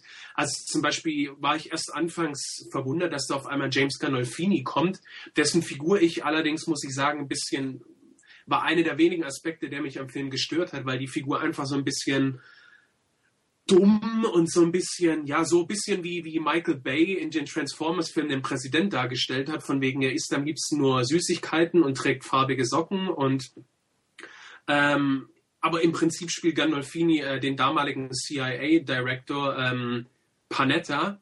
Und ähm, das sind alles so Sachen, ähm, also es basiert wirklich, also es ist komplett in der Realität verwurzelt. Also man hat da keine irgendwie Charaktere, die jetzt irgendwie erfunden sind. Es wird die ganze Zeit gesprochen davon, dass beispielsweise ja Verhör mit, die, die, die Verhöre von Terrorverdächtigen seit der Obama-Administration deutlich schwerer geworden sind, sagt einer so explizit. Ähm, deswegen wahrscheinlich auch diese ganze Diskussion um die Folter äh, im Film. Und ja, also es ist wirklich, es erstreckt sich über den Zeitraum von zehn Jahren und am Ende mündet es dann eben in dieser Hauserstürmung, in dieser Tötungsszene. Und ähm, das ist, das ist, äh, man, man denkt vielleicht so, hm, ja gut, der Film ist nicht der kürzeste, geht über zweieinhalb Stunden. Äh, aber die zehn Jahre, es, es fühlt sich nie an, als wäre es jetzt irgendwie, oh, jetzt müssen wir schnell zu diesem und jenem Ereignis kommen, bevor wir irgendwie hier noch in die vier Stunden Laufzeit kommen. Es ist alles wirklich, das Timing ist perfekt. Also gerade so narrativ ist es wirklich ähm, bis, bis ins letzte Detail äh, ausgefeilt und die Charaktere sind sowieso super spitze, also selbst die Nebendarsteller. Ähm, gerade, ähm, ich, ich weiß jetzt gerade nicht den Namen des Darstellers, aber ähm, Jenny, gerade derjenige CIA-Beamte, der zu Anfang ja ähm, hier schön Waterboarding und dergleichen mhm. macht, die, Verdächt die, Verdächtigen am Stöckchen gehen lässt, äh, an der Leine, ähm, fand ich einen super interessanten Charakter. Vor allem, ähm, obwohl du ihn eigentlich immer nur siehst, wie er ja, diese, diese umstrittenen Verhörmethoden anwendet, finde ich, ist der Charakter zum Beispiel ziemlich charismatisch. Und ähm, selbst einige Gefangene die sind wirklich so gut geschrieben, ähm, auch wo, dass man manchmal sogar Mitleid hat, obwohl man weiß, naja, ihr werdet hier nicht umsonst sitzen und äh, äh, Schlafentzug und alles haben. Ähm, da hat man dann doch öfter mal sowas wie Mitleid und ach, wer weiß, ob der nicht doch ein guter Junge ist. Und also ähm, sind das auch noch solche Überbleibsel von dem originalen Drehbuchentwurf, der ja dann tonal ein bisschen anders da gewesen wäre, ne? Oder? Also wenn man jetzt überlegt, wie der Film äh, jetzt geendet hätte, ohne dass man Bin Laden wirklich in der Realität gefunden hätte, dann wäre das ja auch so ein bisschen so ein Labyrinth gewesen, das ja. so diese zehn Jahre dargestellt hat, als äh, ja, als der wütende Tiger im Käfig, die USA, die um sich schlägt und halt nicht wirklich äh, rauskommt und so. Ähm, ich weiß nicht. Das ist irgendwie so das Bild, das ich kriege. Und da wollte ich jetzt fragen, weil ich den Film nicht gesehen habe, ob da noch solche Überbleibsel halt drin sind. Ob das dann diese zehn Jahre sind. Ähm, also man merkt es im Film nicht an, würde ich sagen, wenn äh, Überbleibsel sind. Also der ist von vornherein so nüchtern äh, und ich könnte mir auch sehr gut vorstellen, wie er geendet hätte, wenn äh, das Original-Drehbuch verwendet worden wäre. Und dann wäre wahrscheinlich dieselbe Lehre da gewesen und er hätte wahrscheinlich eine ähnliche Wirkung auch ähm, ausgeübt. Äh, Zero Dark Thirty ist auch der einzige Film, den ich aus der Liste gesehen habe. Insofern geht meine Stimme auf jeden Fall an den, aber vor allem auch, weil er, äh, wie Stefan ja schon gesagt hat, hat er unglaublich, eine unglaublich komplexe Thematik, die vielen verschiedenen Namen, die mich auch ehrlich gesagt einiges äh, äh, am Anfang äh, sehr verwirrt haben und welcher Abo ist jetzt äh, gemeint und so weiter und so fort. Ähm, aber der Film wird nie langweilig. Er ist äh, geschrieben wie ein Thriller. Äh, dementsprechend nimmt er einen auch mit als Zuschauer, obwohl ähm, keine klassischen Feindbilder konstruiert werden, obwohl die Reise des Helden, die an so einem Film eigentlich immer mit dazugehört, ähm, ja letztendlich ins Nichts führt. Und das fand ich schon sehr beeindruckend, wie er das geschafft hat, die, die unglaubliche Faktendichte mit der Spannung zu kombinieren. Und das liegt, glaube ich, auch mit am Drehbuch. Das ist nicht nur Bigelows Verdienst. Ja, und gerade auch, wenn ich noch ganz kurz darf, äh, ähm, so gerade gegen Ende, wenn dann auch die Seals ins Spiel kommen, haben wir so ein bisschen dieses typische Bigelow, so wenn es um Männlichkeit und so Gender-Sachen geht. Also wir haben beispielsweise dann die Seals, die dann natürlich klar so als Muskelpakete äh, mit drei Tage Bart, die sich um ihr Aussehen eher weniger scheren, die dann auch so typische, ja, nicht, nicht Männerrituale, aber ähm, einfach, sie, sie werfen dann da, glaube ich, irgendwelche Hufeisen, also so von wegen, wann geht's endlich los? Wir wollen das, wir wollen das machen, für was wir ausgebildet wurden. Und ähm, aber dann auch am Schluss, wie die Seals dann, gerade wenn die Mission rum ist, wenn sie dann äh, statt den, den Abzug betätigen, äh, auf einmal irgendwie Computer einsammeln müssen, weil eben das Material gesichert werden muss. Und das müssen sie dann auf der Basis äh, wieder, wieder ordnen. Also merkt man auch, das, die Männer sind für sowas eigentlich gar nicht gemacht. Also das sind im Prinzip, äh, auch wenn ich den Begriff nicht mag, äh, Killermaschinen. Die kann man nicht irgendwie dazu abbefehlen, irgendwie jetzt Computerfestplatten zu sortieren und einzusammeln. Also das fand ich äh, richtig interessant, weil es halt auch so typisch äh, äh ja, Bigelow ist. Hm. Ja. Vielleicht noch ein Wort zu Looper, weil ähm, ich den nämlich gesehen habe und ich fand ihn auch sehr gut. Ich würde mich jetzt nicht als Fangirl bezeichnen, war auch nicht äh, sehr weit vorn, glaube ich, auf meiner Liste dieses Jahr, aber was mich an dem Film wirklich sehr beeindruckt hat und was auch ein bisschen traurig ist, ähm, äh, was, also dass er keine Nominierung bekommen hat, ist, dass er er eigentlich sehr viel Erklärbär-Material zu transportieren hat. Also mein, mein Lieblingsvergleich ist immer Inception äh, aber das sehr, sehr schnell überwindet. Also diese ganze, ähm, diese ganzen Wörter, die die Looper, also wie Looper selbst, ja auch so ein Fachbegriff, den Wayne Johnson da erfunden hat und äh, es wird ja herumgeworfen mit diesem ganzen Vokabular äh, der Zeitreise, die da benutzt wird und dafür, dass jetzt alles erklärt werden muss, und das macht er ähm, ja auch am Anfang, äh, ist der Film doch sehr leicht und sehr kurzweilig. Und das war zum Beispiel bei Inception nicht der Fall. Inception war die ganze Zeit von diesem Erklärbär-Kram äh, in den Abgrund gerissen, möchte ich mal sagen, weil ein, ein Podcast mit mir kommt nicht ohne Christopher Nolan Diss aus. ähm, und bei Looper, Looper ist das genaue Gegenteil. Es ist ein Film, der sich sehr schnell von dieser Erklärung löst, der die Worte dann ähm, ganz organisch benutzt und der Zuschauer und dem Zuschauer vertraut, dass es auch versteht. Und das passiert auch. Also es ist kein Film, an dem man irgendwas wirklich missverstehen kann. Sehr klar und das hat mich beeindruckt. Ja, bei, Zeit, bei Zeitreisefilmen muss man dann immer noch so ganz kurz das Konzept äh, der Zeitreise an sich so erwähnen, dass halt im Prinzip so ähm, so eine organische äh, äh, Zeitreise hier stattfindet, die halt visuell sehr schön dargestellt wird. Also jetzt ohne, also ist jetzt ein kurzer Spoiler, aber der ist am Anfang und der ist auch nicht wirklich, äh, ist auch nicht wirklich äh, schlimm. Aber der ist halt ein Charakter, dessen äh, äh, dass ein älteres Ich äh, in die Gegenwart kommt und äh, halt gesucht wird. Und das, das, das hindert man halt eben so daran äh, zu entkommen, da man sein, sein, sein, sein Ich aus der, aus der Gegenwart halt so ähm, entstellt, dass er sich nicht mehr bewegen kann. Ja, also das wird halt sehr visuell dargestellt und das halt hier eben sehr wenig äh, einfach äh, ausgesprochen wird und halt man halt bis auf das Voice-Over von äh, ähm, dem Hauptcharakter äh, sonst nicht viel erklärt, jetzt rein durch Worte, sondern eher durch Bilder, fand ich halt eben auch sehr interessant und halt schön. Und deshalb würde ich hier halt Jenny einfach zustimmen.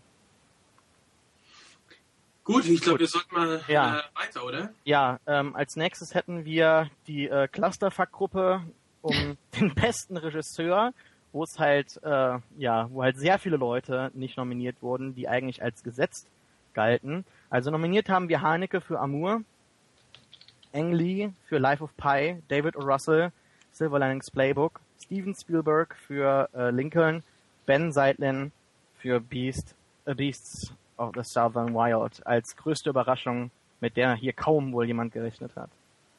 Ähm, ja, möchte jemand von euch zuerst was sagen?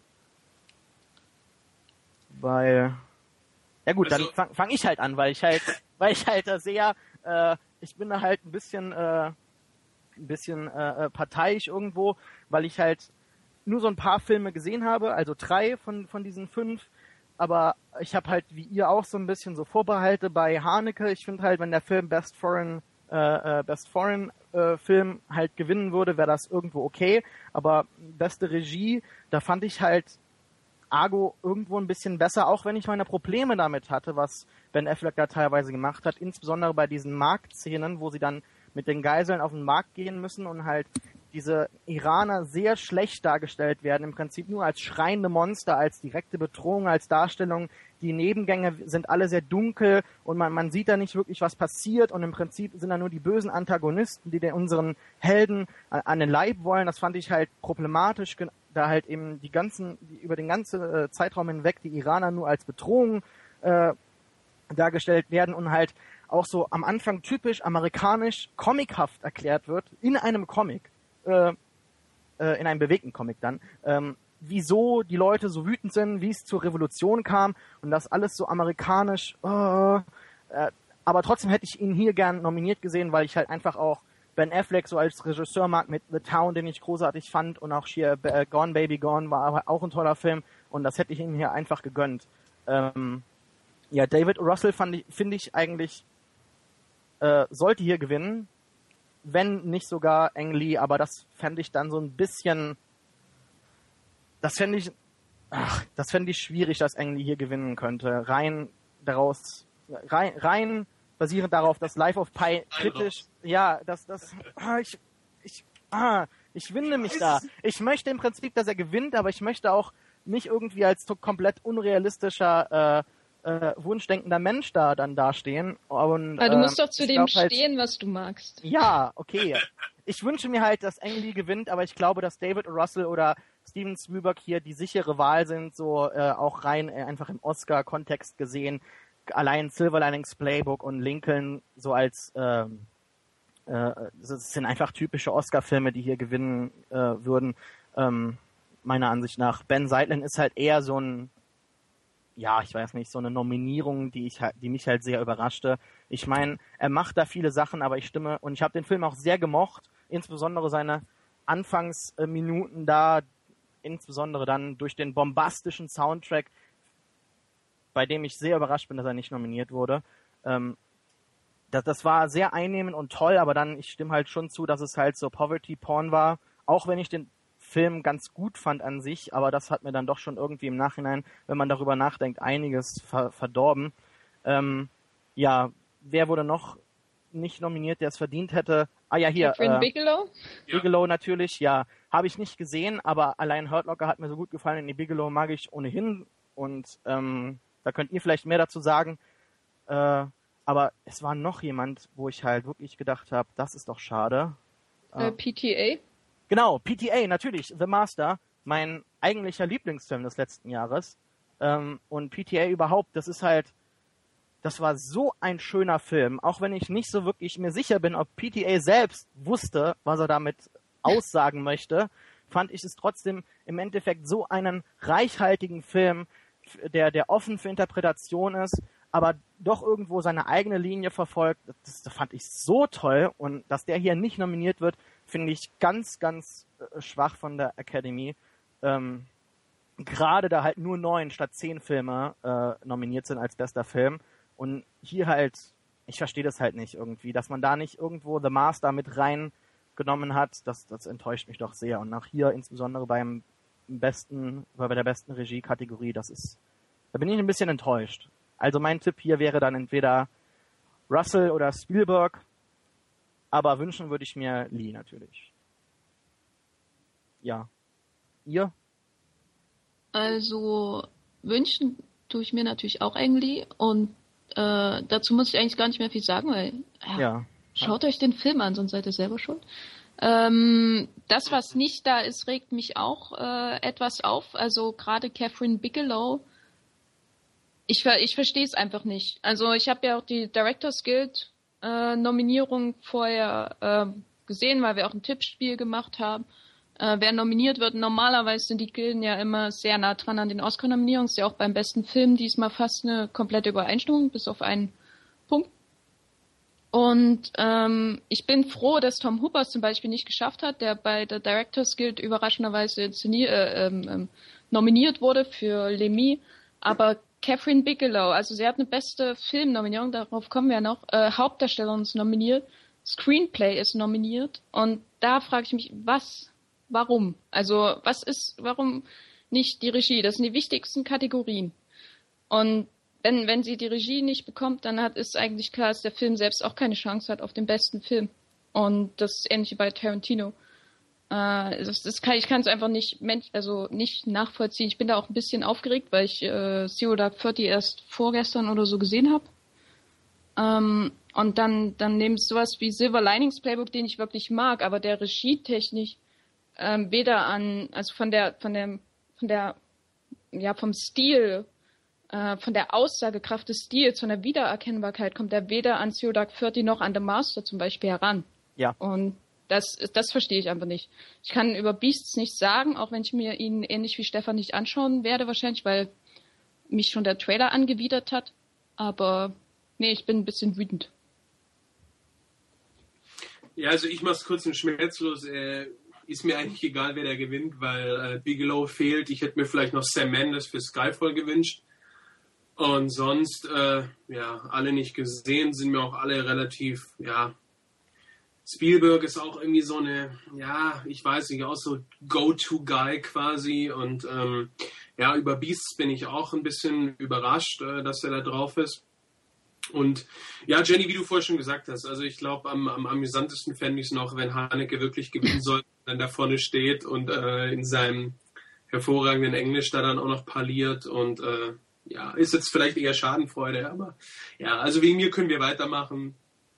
Ist mir äh, egal. Vielleicht noch, ich würde noch ein Wort sagen, und zwar, um jetzt mal wieder ähm, was Positives zu bringen. Ich bin großer Fan vom späten Spielberg und freue mich wahnsinnig auf Lincoln. Insofern kann er auch gewinnen. Da wäre ich auch glücklich. Okay. Okay. Als nächstes hätten wir äh, Actress in a Supporting Role. Äh, Amy Adams in The Master, Sally Field in Lincoln, Anne Hathaway in Les Miserables, Helen Hunt in The Sessions und Jackie Weaver in Silver Linings Playbook. Ähm, ja, was habt ihr denn da so gesehen? Ähm, nichts. ich muss aber sagen, also das Einzige, was ich vielleicht zu der Kategorie beitragen kann, auch wenn es vielleicht nicht so ähm, hochwertig ist, ähm, ich, was ich wahrscheinlich noch äh, vor, einer, vor einer Zeit lang gesagt hätte, wäre so, äh, jeder außer Anne Hathaway, weil ich weiß nicht, die Frau mag ich irgendwie nicht.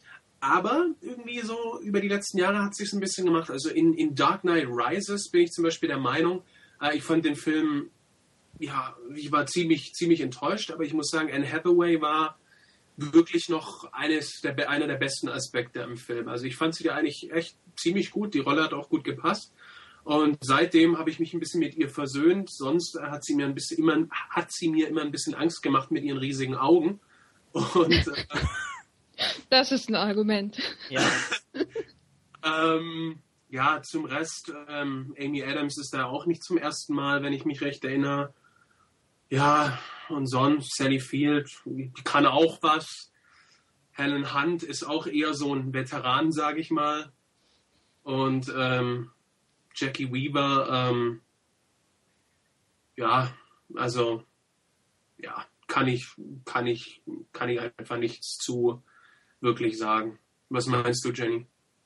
Also ich habe drei davon gesehen und ähm, also Master, Lemmy und Silver Linings Playbook.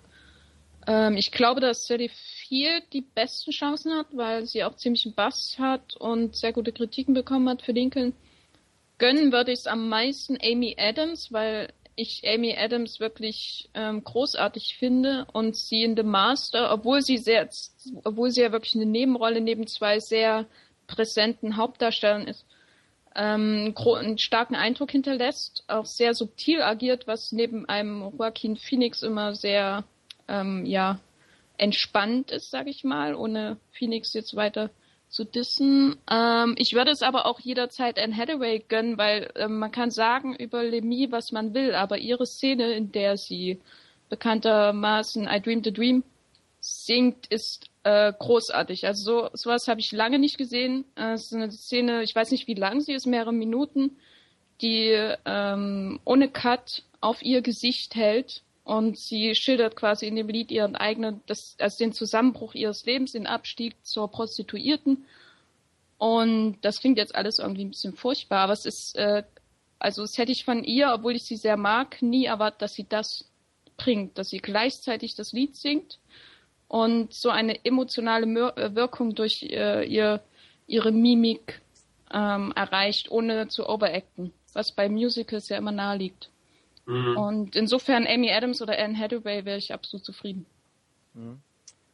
Ja, also ich würde eigentlich auch zu Amy Adams tendieren. Jackie Weaver ist in Silver Linings Playbook mir überhaupt nicht im Gedächtnis geblieben. Irgendwie hat ja jeder in dieser kompletten äh, äh, kaum funktionierenden Familie seine Probleme, aber sie ist da irgendwie so komplett blass ge geblieben, sogar zwischen hinter Shay Wiggum, der ja ganz kurz nur als Bruder aufgetaucht ist, aber selbst dann so als, als jemand, der, der sich kontinuierlich über den eigenen Bruder stellen muss und sich beweisen muss, ist sie selbst hinter, hinter dem sehr blass geblieben. Helen Hunt finde ich halt auch interessant in dieser Rolle, wo sie als im Prinzip äh, Familienfrau sich als Prostituierte diesem äh, äh, behinderten Mann nähert und das finde ich halt auch interessant. Ich habe den Film noch nicht gesehen, aber ich würde ihn sehr gern sehen und das könnte ich mir auch gut vorstellen, dass sie da gewinnen könnte. Ja, Anne Hathaway, ich habe keine Vorurteile gegen, gegen gegenüber, aber ähm, äh, ja, ne, also kann ruhig gewinnen, hätte ich jetzt nichts nix dagegen. Sally Field habe ich auch nicht gesehen, hab halt auch eher gehört, dass die nur sehr kurz da drin ist äh, in, in Lincoln und nur kurz irgendeinen Song singt. Und dass sich darüber sehr viele Leute eher wundern, dass die jetzt so hier den Bass hat und dass das eher wieder so ein äh, Lifetime Achievement Award äh, verdeck, äh, verdeckt hinter einem äh, einer Nominierung für eine Rolle jetzt wäre so. Also das finde ich halt auch wieder schwierig. Ich kann nichts dazu sagen, weil ich nichts gesehen habe, aber ich kann mir das schon gut vorstellen, dass das so ist. Ich fand sie halt auch in Spider-Man ganz, ganz blass, was vielleicht auch an der Rolle lag, aber ähm, oder am Film. Oder am Film, ja. Aber ich tendiere hier ganz, ganz eindeutig zu Amy Adams, die mich weggeblasen hat in dem Film, in The Master. Ich möchte auch jetzt gar nicht zu viel verraten, weil ich die Szene so intensiv fand, dass ich sie nicht verraten möchte. Aber es gibt eine Szene mit ihr äh, und äh, Philip Seymour Hoffman, in der, oh. Ja, weißt, du weißt, was ich meine, wo, wo sie halt einfach ähm, so komplett die Oberhand über diesen Mann hat, der im Prinzip die ganze Zeit zu dieser Persönlichkeit hochstilisiert wird als der Meister und er weiß es, er hat es, er kann es und in Wahrheit ist er im Prinzip nur jemand, der komplett unter ihr steht, den sie komplett in der Hand hat, dem sie sogar sagen muss, wie er mit den Leuten in seiner Gruppe umgehen muss. Und ansonsten auch in, in der Endszene jetzt gar nicht ver verraten, äh, ich will gar nicht verraten, was passiert in dieser Szene, aber sie ist da und hat, ich glaube, sie sagt dann nur zwei, drei Zeilen am Ende, aber sie ist da so präsent, obwohl da äh, Philip Seymour Hoffman äh, auf fast einem Thron sitzt und sie sitzt nur so ein bisschen nebendran, aber man merkt trotzdem, er ist im Prinzip nur ihr Schoßhund und sie, sie weiß es, sie hat's, sie äh, ist im Prinzip die, der, der wirkliche Meister dieser Gruppe und sie hat auch solche ultra präsenten Augen, mit denen sie äh, äh, äh den Charakter hier Freddy Quell von äh, äh, äh, Joaquin Phoenix komplett durchbohrt und dieser Hass, ohne dass sie was ausdrückt äh, verbal, das fand ich so umfassend toll und an, oh, hat mich komplett weggeblasen. Und ohnehin, die wurde ja, ja, die wurde ja in, in vergangenen Jahren sowieso schon öfters nominiert und bei den Oscars geht's ja eh meistens nicht unbedingt um die beste Performance, sondern wer hätte es dann wirklich mal verdient? Gerade jetzt, wenn wir gleich zum äh, äh, äh, Best Supporting Actor kommen, die, die hat in den letzten paar Jahren super was abgeliefert und das hat für mich so komplett in The Master kulminiert, dass sie einfach hier den Oscar verdient hat, meiner Ansicht nach. Aber Jenny hat schon gesagt, oh, und das ist wirklich eine meiner absoluten Lieblingsszenen des Jahres, wie sie da äh, Philip Seymour Hoffman in der Hand hat. Das fand ich ganz, ganz toll. Sprichwörtlich in der Hand. ja, jetzt verraten wir es schon fast, ja. äh, sprichwörtlich in der Hand hat. Äh, ja, okay. Gehen wir weiter, um nicht zu viel zu verraten. Äh, nicht, dass wir nachher doch noch ein äh, R-rated Podcast werden. Äh, Best Performance by an Actor in a Supporting Role habe ich große Probleme, obwohl ich nicht unbedingt weiß, ach, wieso, aber Alan Arkin für Argo, okay. Äh, Robert De Niro, Silver Linings Playbook, hat mal auch wieder nach Jahren eine halbwegs gute Rolle gefunden, sodass man wieder sagt, hey, Robert De Niro, gibt's ja auch noch. Philip Seymour Hoffman in The Master müsste für mich gewinnen, da ich Tommy Lee Jones in Lincoln nicht gesehen habe und Christoph Waltz in Django Unchained ist halt auch eine dieser drei möglichen äh, Leute gewesen, die man hätte äh, nominieren können für Django Unchained. Aber so, was ich halt gelesen habe, ist es halt eher hätte es halt eher DiCaprio verdient, der halt eben hier sich wieder komplett gegen sein Muster, gegen sein Muster gespielt hat, oder eben Samuel L. Jackson, der halt auch gut gewesen sein muss. Und Christoph Waltz, alleine basierend auf dem Trailer, sieht halt eher so aus für mich wie jemand, der, ja, äh, Christoph Waltz spielt Christoph Waltz aus, äh, aus äh, hier in Glorious Bastards mit einem Bart, aber in, in gut, so ein bisschen. Ich weiß nicht. Gute Rolle wahrscheinlich, aber ob er nominiert werden hätte müssen, ich weiß ja nicht. Also ich stimme dir da vollkommen zu. Also wegen mir jeder von dieser Liste außer der Walz. Ich kann Walz echt nicht mehr sehen, muss ich dir sagen. Also ich, ich kann ja Django auch nur beurteilen anhand des Trailers, aber wie du richtig gesagt hast, also Walz ist Walz und jedes Mal, wenn ich ihn gesehen habe, ähm, und das nicht nur in Filmrollen, auch wenn ich ihn auf PKs oder einfach im Fernsehen oder so sehe, es ist, ja, Walz spielt immer Colonel Landa und ähm, immer so diese, diese, er hat immer die gleiche Stimmlage und dann geht er mal irgendwie, wenn er lustig ist, geht er in diesen hohen Stimmbereich und das soll dann super lustig sein und dann macht er dazu noch irgendwie sein, sein Grinsen aufs Gesicht und ich kann es echt nicht mehr sehen. Also ich habe gesehen, jetzt äh, in Berlin, äh, hier bei der Premiere gestern, war er dann auch mit so zwei, drei Millimeter Haarschnitt äh, und Brille einfach mal wahrscheinlich um, hey, ich will jetzt doch nicht immer der gleiche sein, sondern vielleicht mal ein bisschen... Es hat, glaube ich, eher was damit zu tun, dass er für seinen letzten Film eine Glatze hatte. Das nur als ah, Einwurf. Okay, okay dann fühle ich den Gedanken nicht. Aber ähm, das ändert nichts an der Tatsache, dass äh, Walz einfach irgendwie. Ich habe auch die Vermutung, dass er sich selber in der Rolle ziemlich geil findet. Also, dass er irgendwie. ah ja, ah, ich habe es Tarantino zu verdanken. Und ja, gut, aber... Glorious Bastards kennt mich jeder.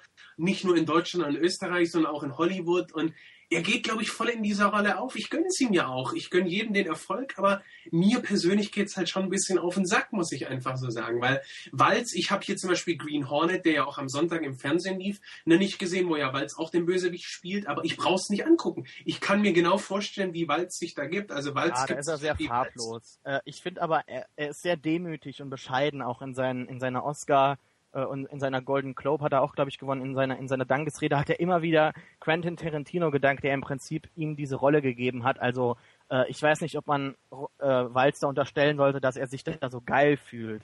Also das finde ja. ich sehr problematisch wieder. Ja, ich find, in den Interviews ist er, er ist ein sehr, sehr demütiger Mann, der einfach in dieser Rolle aufgeht, glaube ich. Und da müsste man ein bisschen, denke ich, mehr unterscheiden zwischen Rolle und Schauspieler dann. Aber äh, ich, ich sag, ich stimme dir zu. Angesprochen. Also das, das, äh, das muss man definitiv, aber manchmal fällt es ja. halt doch ein bisschen schwer. Ja klar. Ich, ich, weil ich glaube, gerade bei solchen, bei solchen Nominierungen oder bei irgendwelchen Awards natürlich noch mal stärker, wenn man den Film nicht gesehen hat und eigentlich die eigentliche Rolle, auf die es eigentlich ankommt, nicht unbedingt beurteilen kann, äh, ist es, glaube ich, unumgänglich, dass da auch so persönliche Vorlieben und, und eben Abneigungen mit reinspielen. Und äh, das, also das möchte ich nicht verschweigen. Und äh, ich, ich bin nur der Meinung, dass wenn zum Beispiel äh, jemand wie Thomas Kretschmann, äh, der ja auch durchaus schon Rollen in Hollywood hatte, ähm, beispielsweise jetzt die große Rolle in Inglourious Bastards gehabt hätte, ich glaube, dass der sich trotzdem ein bisschen anders verhalten hätte und auch einfach nicht so. Ja, also ich glaube, der wäre anders damit umgegangen, glaube ja, ich. aber Christoph Walz hat jetzt nochmal, ich habe gestern zufällig was gesehen von ihm, wo er halt darauf angesprochen wurde, wie es denn wäre, wenn er jetzt nochmal gewinnen würde von irgendeinem so deutschen Outlet. Und er hat halt gesagt, ja, das wäre komplett lächerlich oder so, er wird sich dafür schämen, das wird ja gar nicht gehen und so weiter. Und ich finde halt einfach, dass man sich so, so schnell an ihm dann satt sieht, liegt einfach daran, dass die Rolle wieder so ein bisschen ähnlich, ja. äh, so voller Autorität gespielt in einem, in einem, in einem Quentin Tarantino-Film ist und dann halt so kurz hintereinander, so dass das fügt das, das fügt sich alles irgendwo hinzu. Aber ganz kurz, bevor wir irgendwie noch was weiterreden, mir fiel gerade ein, ich habe komplett vergessen, Matthew McConaughey. Wie konnte hm. dieser Mann dieses Jahr nicht für irgendetwas nominiert werden? Wirklich, mir ist es gerade eingefallen und ich dachte, wow, ich habe eben gesagt, ich wüsste nicht, mit was man da irgendjemanden ersetzen sollte. Was, was habe ich mir gedacht? Dieser Mann war absolut fantastisch. Wir haben eben ganz kurz über seine Karriere gesprochen und ich meinte, äh, er hat ja ganz gute Hits gehabt früh in seiner Karriere. Er hat in Amistad mitgespielt, in die Jury war er klasse und so. Und dann hat er diese Romcom-Blödsinn angefangen und dann hat er mit, mit Sahara 2005 diesen kleinen Karriereknick gehabt. Ein Film, der eigentlich im Prinzip ganz gut finanziell gelaufen ist, nur sein Budget komplett überladen hatte mit 250 Millionen Dollar oder sowas. Halt ein Riesenflop gewesen. Und dann hat er, glaube ich, so Ähm, da hat er noch zwei, drei Romcoms gehabt, die, glaube ich, dann 2005 produziert wurden oder sowas und dann später rauskamen. Auf jeden Fall ist da eine deutliche Pause von zweieinhalb, drei Jahren zwischen so 2006 bis 2009 und dann ist er wieder so langsam hochgekommen mit äh, Lincoln Lawyer letztes Jahr und dieses Jahr hat er halt, ich weiß halt nicht, die kamen, glaube ich, nicht alle dieses Jahr in Deutschland raus. Ich, oder? Killer, doch, eigentlich schon. Ich glaube, Bernie kam, kam der schon raus das Jahr hier. Egal, auf jeden Fall, er hat in Bernie mitgespielt, in Magic Mike und, in, und in Killer Joe, ja. Drei fantastische Rollen. Jedes Mal so ein kompletter Südstaaten-Badass einfach nur, der halt komplett abgeht. In äh, Magic Mike finde ich ihn gar nicht mal noch so präsent, obwohl er dafür sehr, sehr viel äh, Bass bekommt, äh, wie zum Beispiel in, äh, in, äh, in Killer Joe, wo eine Szene am Ende ist, die mich komplett fertig gemacht hat, äh, wie er da, da, äh, was war das, ein Chicken Wing benutzt, um äh, äh, NC-17 rated Sachen zu machen.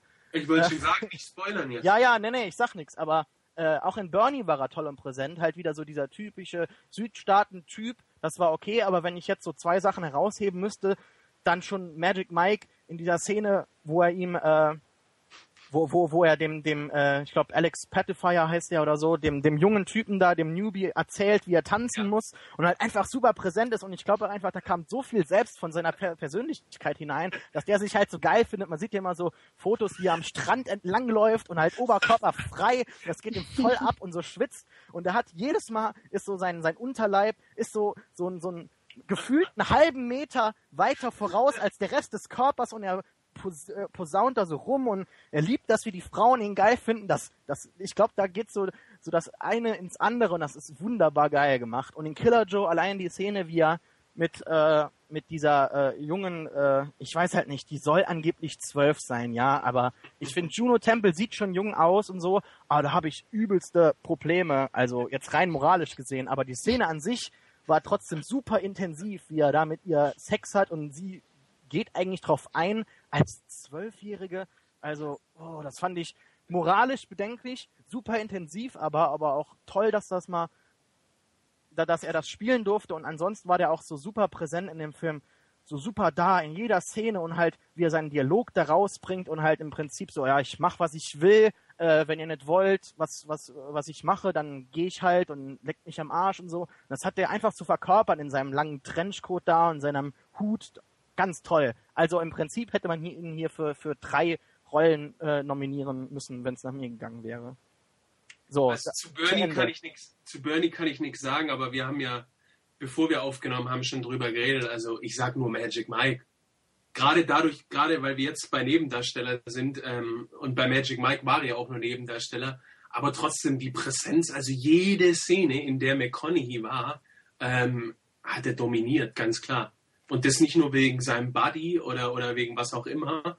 Also äh, unglaubliche Präsenz und es war halt auch einfach, äh, der Film ist sowieso saugut und äh, McConaughey gigantisch. Man hat einfach gigantisch. Also, gespürt, dass der Bock drauf hatte da drauf. ja, ja, ja. Und auch einfach Spaß dabei hatte. Also, dass, dass zum Beispiel jetzt keine Hauptdarsteller-Nominierung für Killer Joe hat, äh, wundert mich nicht, weil Killer Joe ist jetzt auch nicht unbedingt der Film, der, der Nee. auf so einer Liste erscheint. Aber zumindest Nebendarsteller Magic Mike. Und so wie ich es weiß, hat, äh, ich glaube, der Verleih war Warner, wenn ich mich nicht täusche. Ähm, hat den ja auch einigermaßen gepusht so gegenüber der Academy, aber ähm, also hier dieses äh, for your consideration, aber ähm, leider hat es nicht gereicht. Also stimme ich dir vollkommen zu, riesen, riesen Schweinerei. Ja, bevor, bevor, bevor Jenny noch was sagt, ganz kurz. Ach Mensch. Nee, äh, ich habe gerade Filmdrunk eben gelesen. Filmdrunk.com, ganz tolle Seite Oh mit, ja. äh, äh, mit super ironischen Kommentaren. ist halt die Überschrift Oscar Snaps and Blunders. Call the Police, Matthew McConaughey. Oh ja, oh ja. So, natürlich jetzt als äh, äh, Dame, Jenny, deine Meinung? Äh, was soll denn das heißen? also, ähm, ja, ich möchte gar nicht weiter sagen, äh, wie toll Magic Mike ist, weil es ein Soderbergh-Film und da, ähm, ja, bin ich Fan von. Äh, ich fand auch ähm, Matthew McConaughey sehr gut. Bei ihm war natürlich dieses Jahr das Problem, dass er seine Talente vielleicht ein bisschen als für Academy ähm, Standards ein bisschen zu breit gefächert hat. Also er hat ja bei Paperman noch mitgespielt. Ähm, von Lee Daniels und das ist dann vielleicht auch ein bisschen zu viel. Also das, also dafür kann er natürlich nichts, dass er einen guten Film mitspielt oder gute Rollen hat. Aber ähm, wenn sich das nicht so konzentriert, ähm, gerade in der Kampagne, ähm, dann nimmt die Academy das vielleicht auch nicht wahr. Was ich jetzt aber wirklich schlimm finde bei der Nominierung von den fünf Herren ist, dass die alle schon mal einen Oscar gewonnen haben. Und ich bin Fan von Christoph Waltz, insofern würde ich ihm auch alles weitere gönnen, aber ich frage mich, also ich habe Django noch nicht gesehen, aber ich nehme mal an, er ist da wieder sehr gut, weil er verlässlich ist. Ähm, aber ich frage mich trotzdem, was das soll. Also äh, einerseits die alten Herren wie Tommy Lee Jones und Robert De Niro, also Robert De Niro seinen Preis dafür, dass er äh, mal wieder was nicht fürs Geld gemacht hat. Und, und Alan Arkins, schön und gut, aber der wird ja irgendwie immer nominiert, wenn er was lustig Skurriles spielt. Und also es, es wirkt, wenn man so auf die Liste schaut, als gäbe es keine Männer mehr unter 50 in Hollywood. Und deswegen würde ich es am ehesten noch Philip Seymour Hoffman gönnen, weil er, glaube ich, zumindest ausgehend von dem, was ich gesehen habe und ähm, von dem Trailern auch für Django zum Beispiel oder der Perücke von Tommy Lee Jones, äh, er, glaube ich, noch am ehesten ähm, ja sein, sein Spektrum erweitert. Also er ist ja auch immer einer, wo man nicht weiß, ob er jetzt in der Overacting-Rolle kommt oder absolut subtil äh, agiert. Und in The Master war für mich so der Selling Point, weil ich mit Joaquin Phoenix nicht klargekommen bin. Äh, und er war da neben Amy Adams wirklich ein Ausnahmedarsteller. Insofern bin ich für ihn, aber ich frage mich wirklich, was die alten Herren in der Academy sich bedacht haben, nur alte Herren zu nominieren. Mhm. Ja, stimme ich zu. Ja, aber wir können äh, in die Zukunft blicken, denn Matthew McConaughey spielt ja in, äh, in diesem Jahr in einem Film mit Dallas Buyers Club, in dem er einen AIDS-Kranken spielt. Man hat ja schon solche Bilder gesehen, wie er komplett abgenommen hat, so abgemagert. Und Jared Leto spielt auch mit als äh, äh, als abgemagerte? Als abgemagerte Prostituierte oder sowas. Äh, oh mein Gott. Halt noch Cross-Dressing und so weiter und so fort. Und äh, ich weiß halt nicht, inwieweit dann der Film auch wieder so äh, Oscar-würdig wäre oder die Oscars ihn so sehen würden, als ob das so eine Rolle wäre, die man nominieren kann. Ähm, aber Matthew McConaughey hat wieder interessante Rollen angenommen und daher kann man ja in die Zukunft blicken. Ähm, sollen wir mal die nächste Kategorie machen? Ja. Ähm, Best Actress in a Leading Role haben wir Jessica Chastain in Zero Dark Thirty, Jennifer Lawrence in Silver Linings Playbook, Emmanuel Riva für Amour und ja, jetzt kommt's.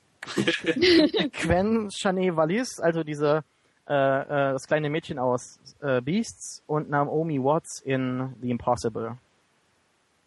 Ja, ähm, habe ich nicht viel gesehen, bis auf Jennifer Lawrence und äh, die Kleine, ähm, die ja jetzt auch einen Rekord aufgestellt hat. Ich meine, dass man kleine Mädchen für einen Oscar nominiert oder auch kleine Jungen, ist ja jetzt nicht so das komplett äh, äh, unerwartete Event, das bei den Oscars auftreten kann. Vor ein paar Jahren war es ja äh, Abigail Breslin in äh, äh, Little Miss Sunshine, davor war es Haley Joel Osment und auch Anna Paquin, die ja mal so tats sogar tatsächlich einen Oscar gewonnen hat als elf- oder zwölfjährige damals, aber ich weiß halt hier nicht, ob ich jetzt ihre Rolle so ähm, so toll fand, dass ich hier sie gewinnen lassen würde. Ihr seid wahrscheinlich für Jessica Chastain, was ich vollkommen verstehen kann, da diese Frau in den letzten paar Jahren ganz viele Rollen ge gehabt hat, die alle Oscar-würdig waren und so langsam aber sicher sich durch äh, wunderbare Darstellungen in Tree of Life oder Take Shelter in den Mainstream von Hollywood gearbeitet hat und inzwischen jetzt da angekommen ist mit einem Knall und deshalb würde ich da eigentlich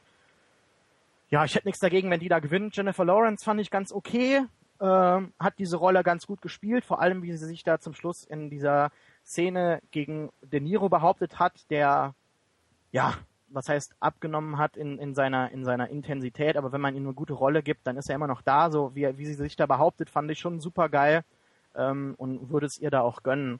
Aber das wäre wahrscheinlich dann auch wieder in den Augen der Academy vielleicht ein bisschen zu verfrüht wer weiß, so einer jungen Darstellerin einen Oscar zu geben. Und ähm, ja, Naomi Watts in The Impossible habe ich nicht gesehen. Glaube ich aber jetzt nicht, dass das, dass, dass den Film eigentlich genug Leute gesehen haben, ehrlich gesagt, äh, dass der da gewinnen könnte. Also es ist so eine komplette Rolle, äh, so, so eine komplette Kategorie. wie auch bei, äh, bei den Männern, wo eigentlich im Prinzip jeder gewinnen könnte, finde ich. Also ich äh, muss sagen, ja, Jenny. Ähm, also ich wäre äh, grundsätzlich für Jessica Chastain. Ähm, aber ich glaube, sie ist viel zu subtil und zurückgenommen und zu kühl, äh, um der Academy auch nur ansatzweise zu gefallen. Ich meine, ich wäre wär gern eines Besseren belehrt, aber ähm, ich glaube, Jennifer Lawrence oder Emmanuel Rivard können sich da bessere Chancen ausrechnen. Und ich wäre auch im Zweifelsfall für Jennifer Lawrence, weil sie äh, in Silver Linings Playbook wirklich großartig war. Also es, ähm, sie ist noch sehr jung und sie war schon, sie war erst einmal nominiert äh, für Winter's Bone, aber die, die, also die, die Kontrolle, die sie hat über ihre Rolle, das ist unglaublich in dem Alter, ähm, so viel zu transportieren, ohne ähm, ohne quasi Mimik-Massaker anzurichten. Das ist schon sehr, sehr beeindruckend.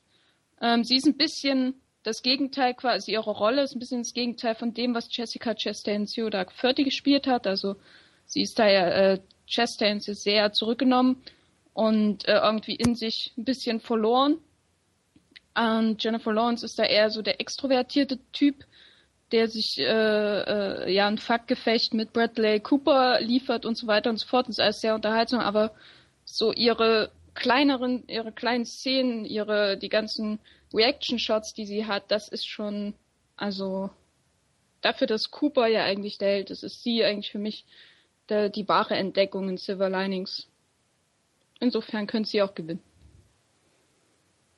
Also ich stimme, ich, ich stimme dir zu Jessica Chastain äh, vollkommen zu. Also ich glaube auch, dass es ein bisschen, wie du es genannt hast, es passt perfekt, äh, kühl ist und einfach, ja, zu kühl, zu nüchtern und äh, auch wenn ich sie in der Rolle super klasse fand, ähm, was mir, mir fehlt wieder jemand auf der Liste. Also ganz klar, äh, was auch mein letzt, was auch mein Lieblingsfilm letztes Jahr war, ähm, Rachel Weisz in uh, The Deep Blue Sea. Also war einfach eine Performance.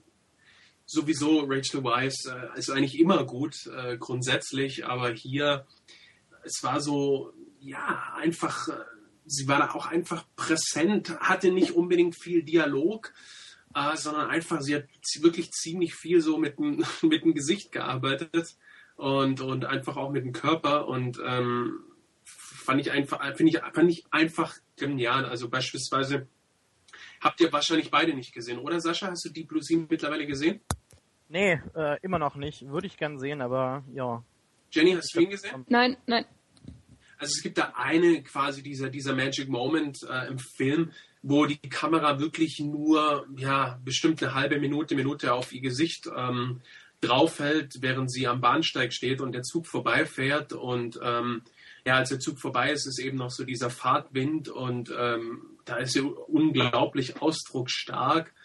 Und ähm, also sie spielt diese ja, gebrochene Frau, die sich zwischen ihren Männern entscheiden muss zwischen ihrem Ehemann und ihrer Affäre und äh, am Schluss beide verliert. Ähm, wirklich grandios und sie ist auch einfach, äh, ja, einfach eine der hübschesten Frauen der Welt, muss man sagen. Und ähm, ich hätte sie da wirklich sehr gerne gesehen.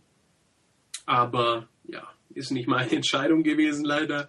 Und ähm, ja, von dem her würde ich auch ganz klar sagen, Jessica Chastain. Ähm, und ja, auch wenn ich, auch wenn ich, wie du gesagt hast, befürchte, dass es nichts wird. Aber schauen wir mal, wie der Kaiser gesagt hat. Ne? Ja. Nächste Kategorie. Ähm, erster Darsteller Bradley Cooper in Silver Linings Playbook, Daniel Day-Lewis in Lincoln, Hugh Jackman in Les Miserables, Joaquin Phoenix in The Master und Denzel Washington in Flight. Ja, sagt ihr doch mal zuerst was. Ihr habt da ein bisschen mehr gesehen als ich. Nein, das glaube ich nicht. Also ich habe keinen von denen gesehen. Von Flight ist ja vorher schon ein bisschen. Ich weiß halt jetzt nicht, also ich schieb's mal aufs Drehbuch, dass, äh, dass der Denzel da so, ein, ähm, so eine Klischeefigur spielen muss mit Alkoholiker und ähm, wie wir ja vorher schon gesprochen haben. Ähm, weil an und für sich ist es ja wirklich ein guter Mann. Also ist ja auch nicht zum ersten Mal hier auf der Liste. Und ähm, Joaquin Phoenix muss ich persönlich sagen, ich glaube, da kommt bei mir wieder so ein bisschen einfach eine persönliche Animosität mit rein, weil ich mag ihn einfach nicht. Mhm. Ähm, deswegen ist er in diesen, ich weiß nicht, ich muss ehrlich sagen, ich weiß nicht, ob er in Master eher, spielt er da eher einen Sympathieträger oder Ach, eher das ist, das Arschloch? Ich finde das ganz, ganz schwierig. Ich finde. Äh, Joaquin Phoenix. Ja, ich finde, ja, ich finde, genau. er hätte, ich finde aber, der Film hätte nicht ohne ihn funktioniert. Es ist einfach so. Das haben schon viele gesagt, aber es stimmt einfach. Er hat da so eine, so eine Mimik, die an den Tag legt, so, wie er seinen Mund verzieht teilweise, wie er guckt, wie er sich verhält, seine Körperhaltung und auch einfach, ich glaube nicht, dass er das funktioniert, dass das funktioniert hätte ohne ihn. Es gibt da ganz viele Facetten, die er da rausbringt aus seinem Freddy Quell. Einmal ist er komplett romantisch, dann ist er so ein bisschen, äh, ja, ja, es ist nicht komplett romantisch, aber halt so, so der Womanizer-Typ. Dann ja. ist er aggressiv, dann ist er launisch, dann ist er bisschen verliebt, so ein bisschen. Äh, das ist, können wir gleich noch kurz darüber. Naja, wir kommen ja nicht zu The, Ma äh, zu, zu The Master an sich, aber halt, er hat da so eine gewisse Chemie mit äh, Philip Seymour Hoffman, die auch im Drehbuch halt so angespielt wird und auch äh, jetzt nicht zu, äh, ich möchte jetzt nicht wieder zu viel verraten, aber am Ende singt halt Philip Seymour Hoffman auch so einen Song und halt wie beide sich da verhalten, da gibt es so eine gewisse Chemie. Ich glaube nicht, dass die mit zwei anderen Schauspielern genauso funktioniert hätte, wie es dann im Endeffekt auf der Leinwand zu sehen ist. Er hat das so toll gespielt, finde ich, diese ganz vielen Facetten, dieser Rumtreiber, der nicht weiß, wo er hin soll, der Blödsinn macht, der dumm guckt, der aggressiv ist, der dieses äh, komplette, was guckst du mich an, äh, verkörpert. Das ist ganz toll gewesen und ähm, ich finde, ich bin halt sehr froh, dass sie hier äh, äh, nominiert wurde. Wenn es nach mir ginge, würde er auch gewinnen, ganz gleich, dass ich, äh, äh, jetzt ganz davon abgesehen, dass ich die anderen nicht wirklich alle gesehen habe. Also Daniel Day Lewis ist für mich wieder so ein bisschen so viel ja, zu offensichtlich. Ja, so dieses Offensichtliche. Ich meine, er ver ver versinkt da immer komplett in seinen Rollen. Das ist auch alles wunderbar und ich habe da vollkommenen Respekt vor dem Mann, aber ich habe halt Lincoln noch nicht gesehen und kann daher nicht genau sagen, ob das jetzt äh, nur wieder Daniel Day-Lewis ist oder ob das wirklich die Rolle ist, die er da äh, spielt, also für, für die er da nominiert ist. Dann Bradley Cooper, okay, ja, solide, aber Denzel Washington in Flight weiß ich halt auch wieder nicht und Hugh Jackman in äh, ja, im Musical als ausgebildeter Musical-Darsteller war das halt wahrscheinlich irgendwie zu erwarten, dass er da für seine Performance in irgendeiner Weise ähm, gewürdigt wird. Aber Joaquin Phoenix in The Master ist ein, eine äh, Naturgewalt, die es in jeder Hinsicht verdient hat, den Oscar zu gewinnen. Leider durch seine dummen Bemerkungen, dass im Prinzip Oscars am Arsch vorbeigehen und Awards überhaupt, äh, wird er wahrscheinlich keine Chancen haben. Ja. Ich glaube, er hätte auch so keine Chance.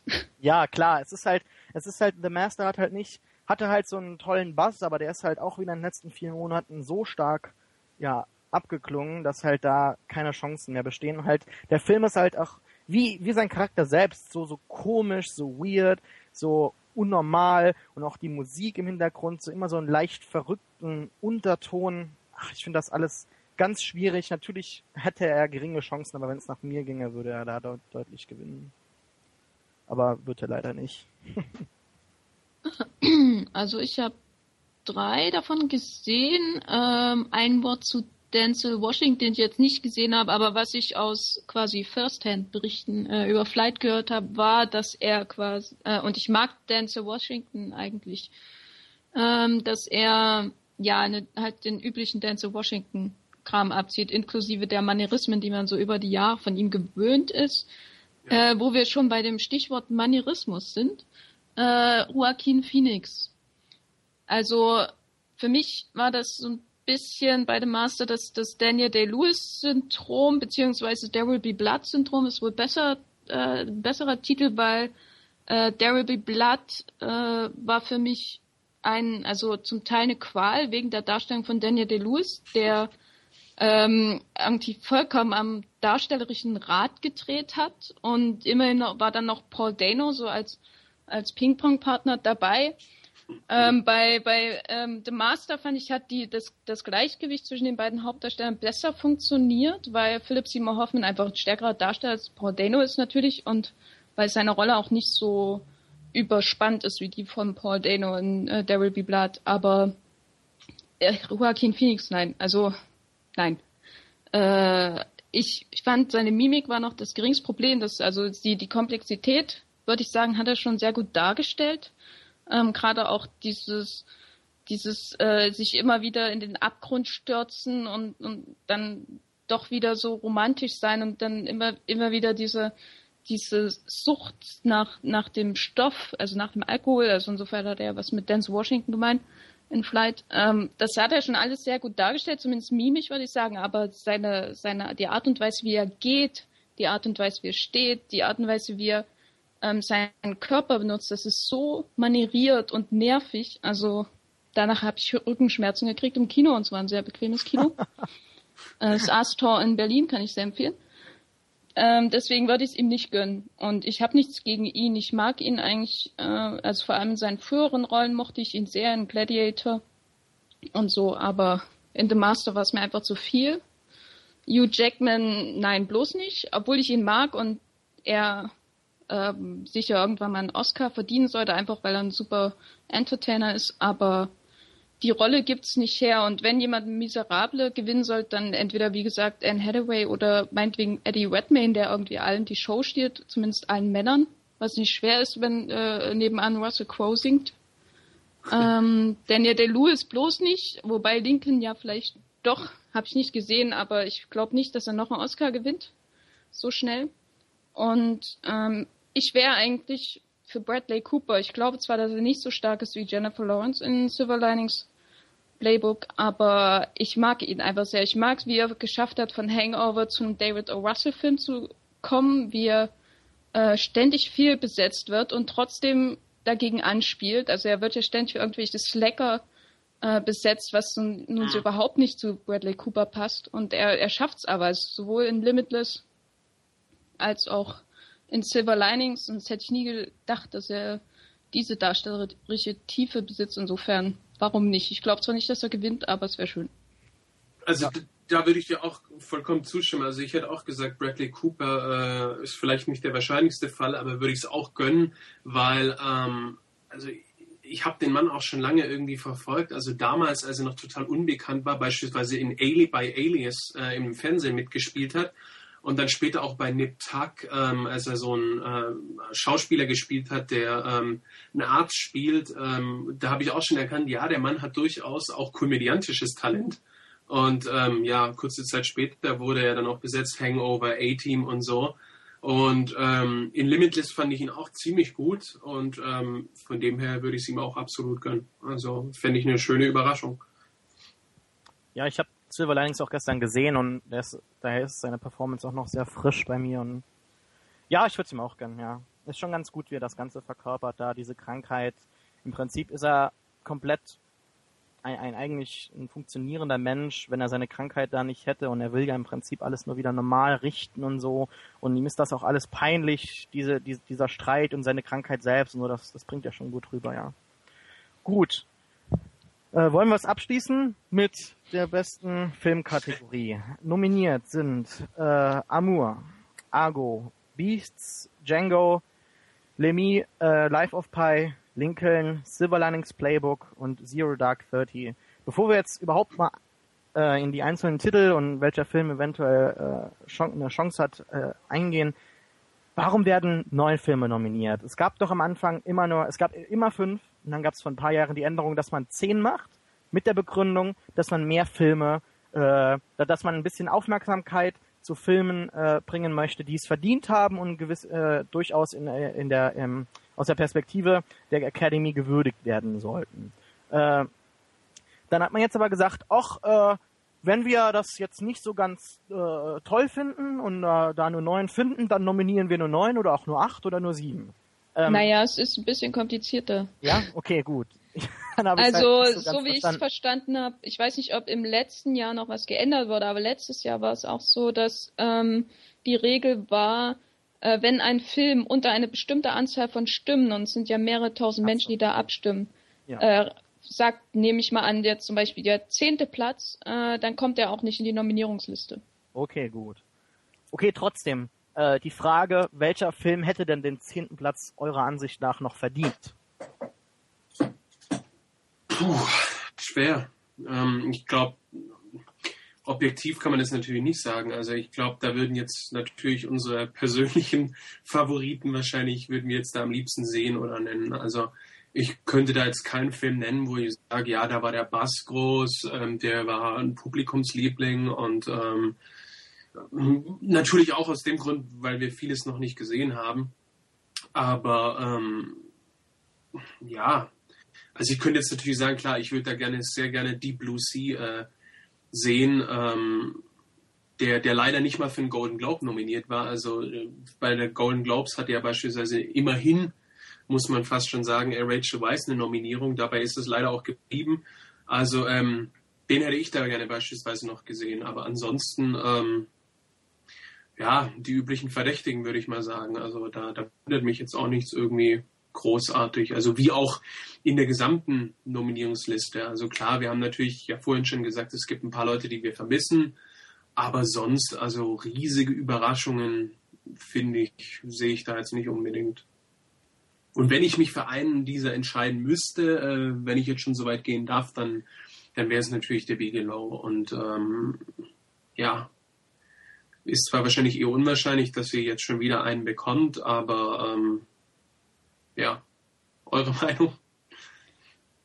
Ähm, darf ich? Oder? Ja, sicher, ja, ja. Ähm, also auf meiner Tippliste standen vorher vor den Nominierungen The Master und Skyfall ähm, The Master aus dem Grund, erstens war er bei der Producers Guild mit drauf, ebenso wie Skyfall, zumindest meine ich mich zu erinnern. Also Skyfall war auf jeden Fall drauf.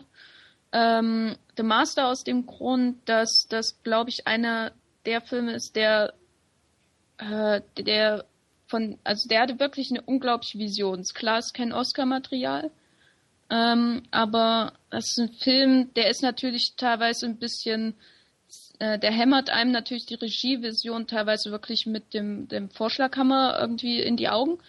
Ähm, das fand ich aber nicht so schlimm. Es ist einfach ein Film, den, den vergisst man nicht wieder, egal ob man ihn mag oder nicht. Und deswegen hätte ich ihn gern bei der Liste zumindest gesehen. Skyfall hätte ich gern gesehen, weil die, die, die Zehner-Regel ja eigentlich eingeführt wurde, damit auch mal ein Blockbuster nominiert mhm. wird. Ähm, das ist, also diesmal sind viele so Midrange-Blockbuster. Argo war ja sehr erfolgreich in Staaten.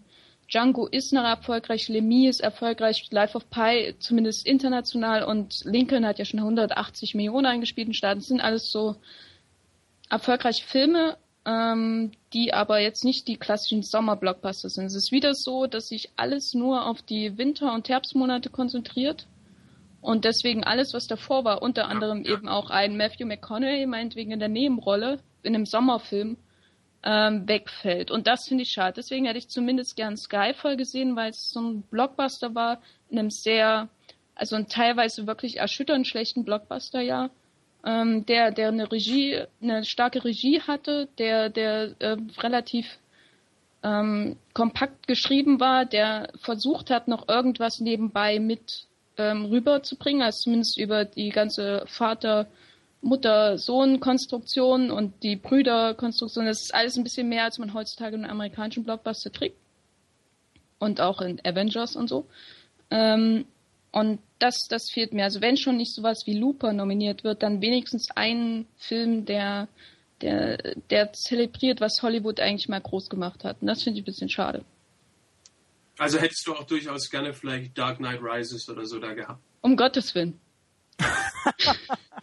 ja, aber das ist ja beispielsweise von dem, was du sprichst. Also das wäre ja so der klassische Sommerblockbuster. Na, ja, ich gehe aber auch um gute Zahlen.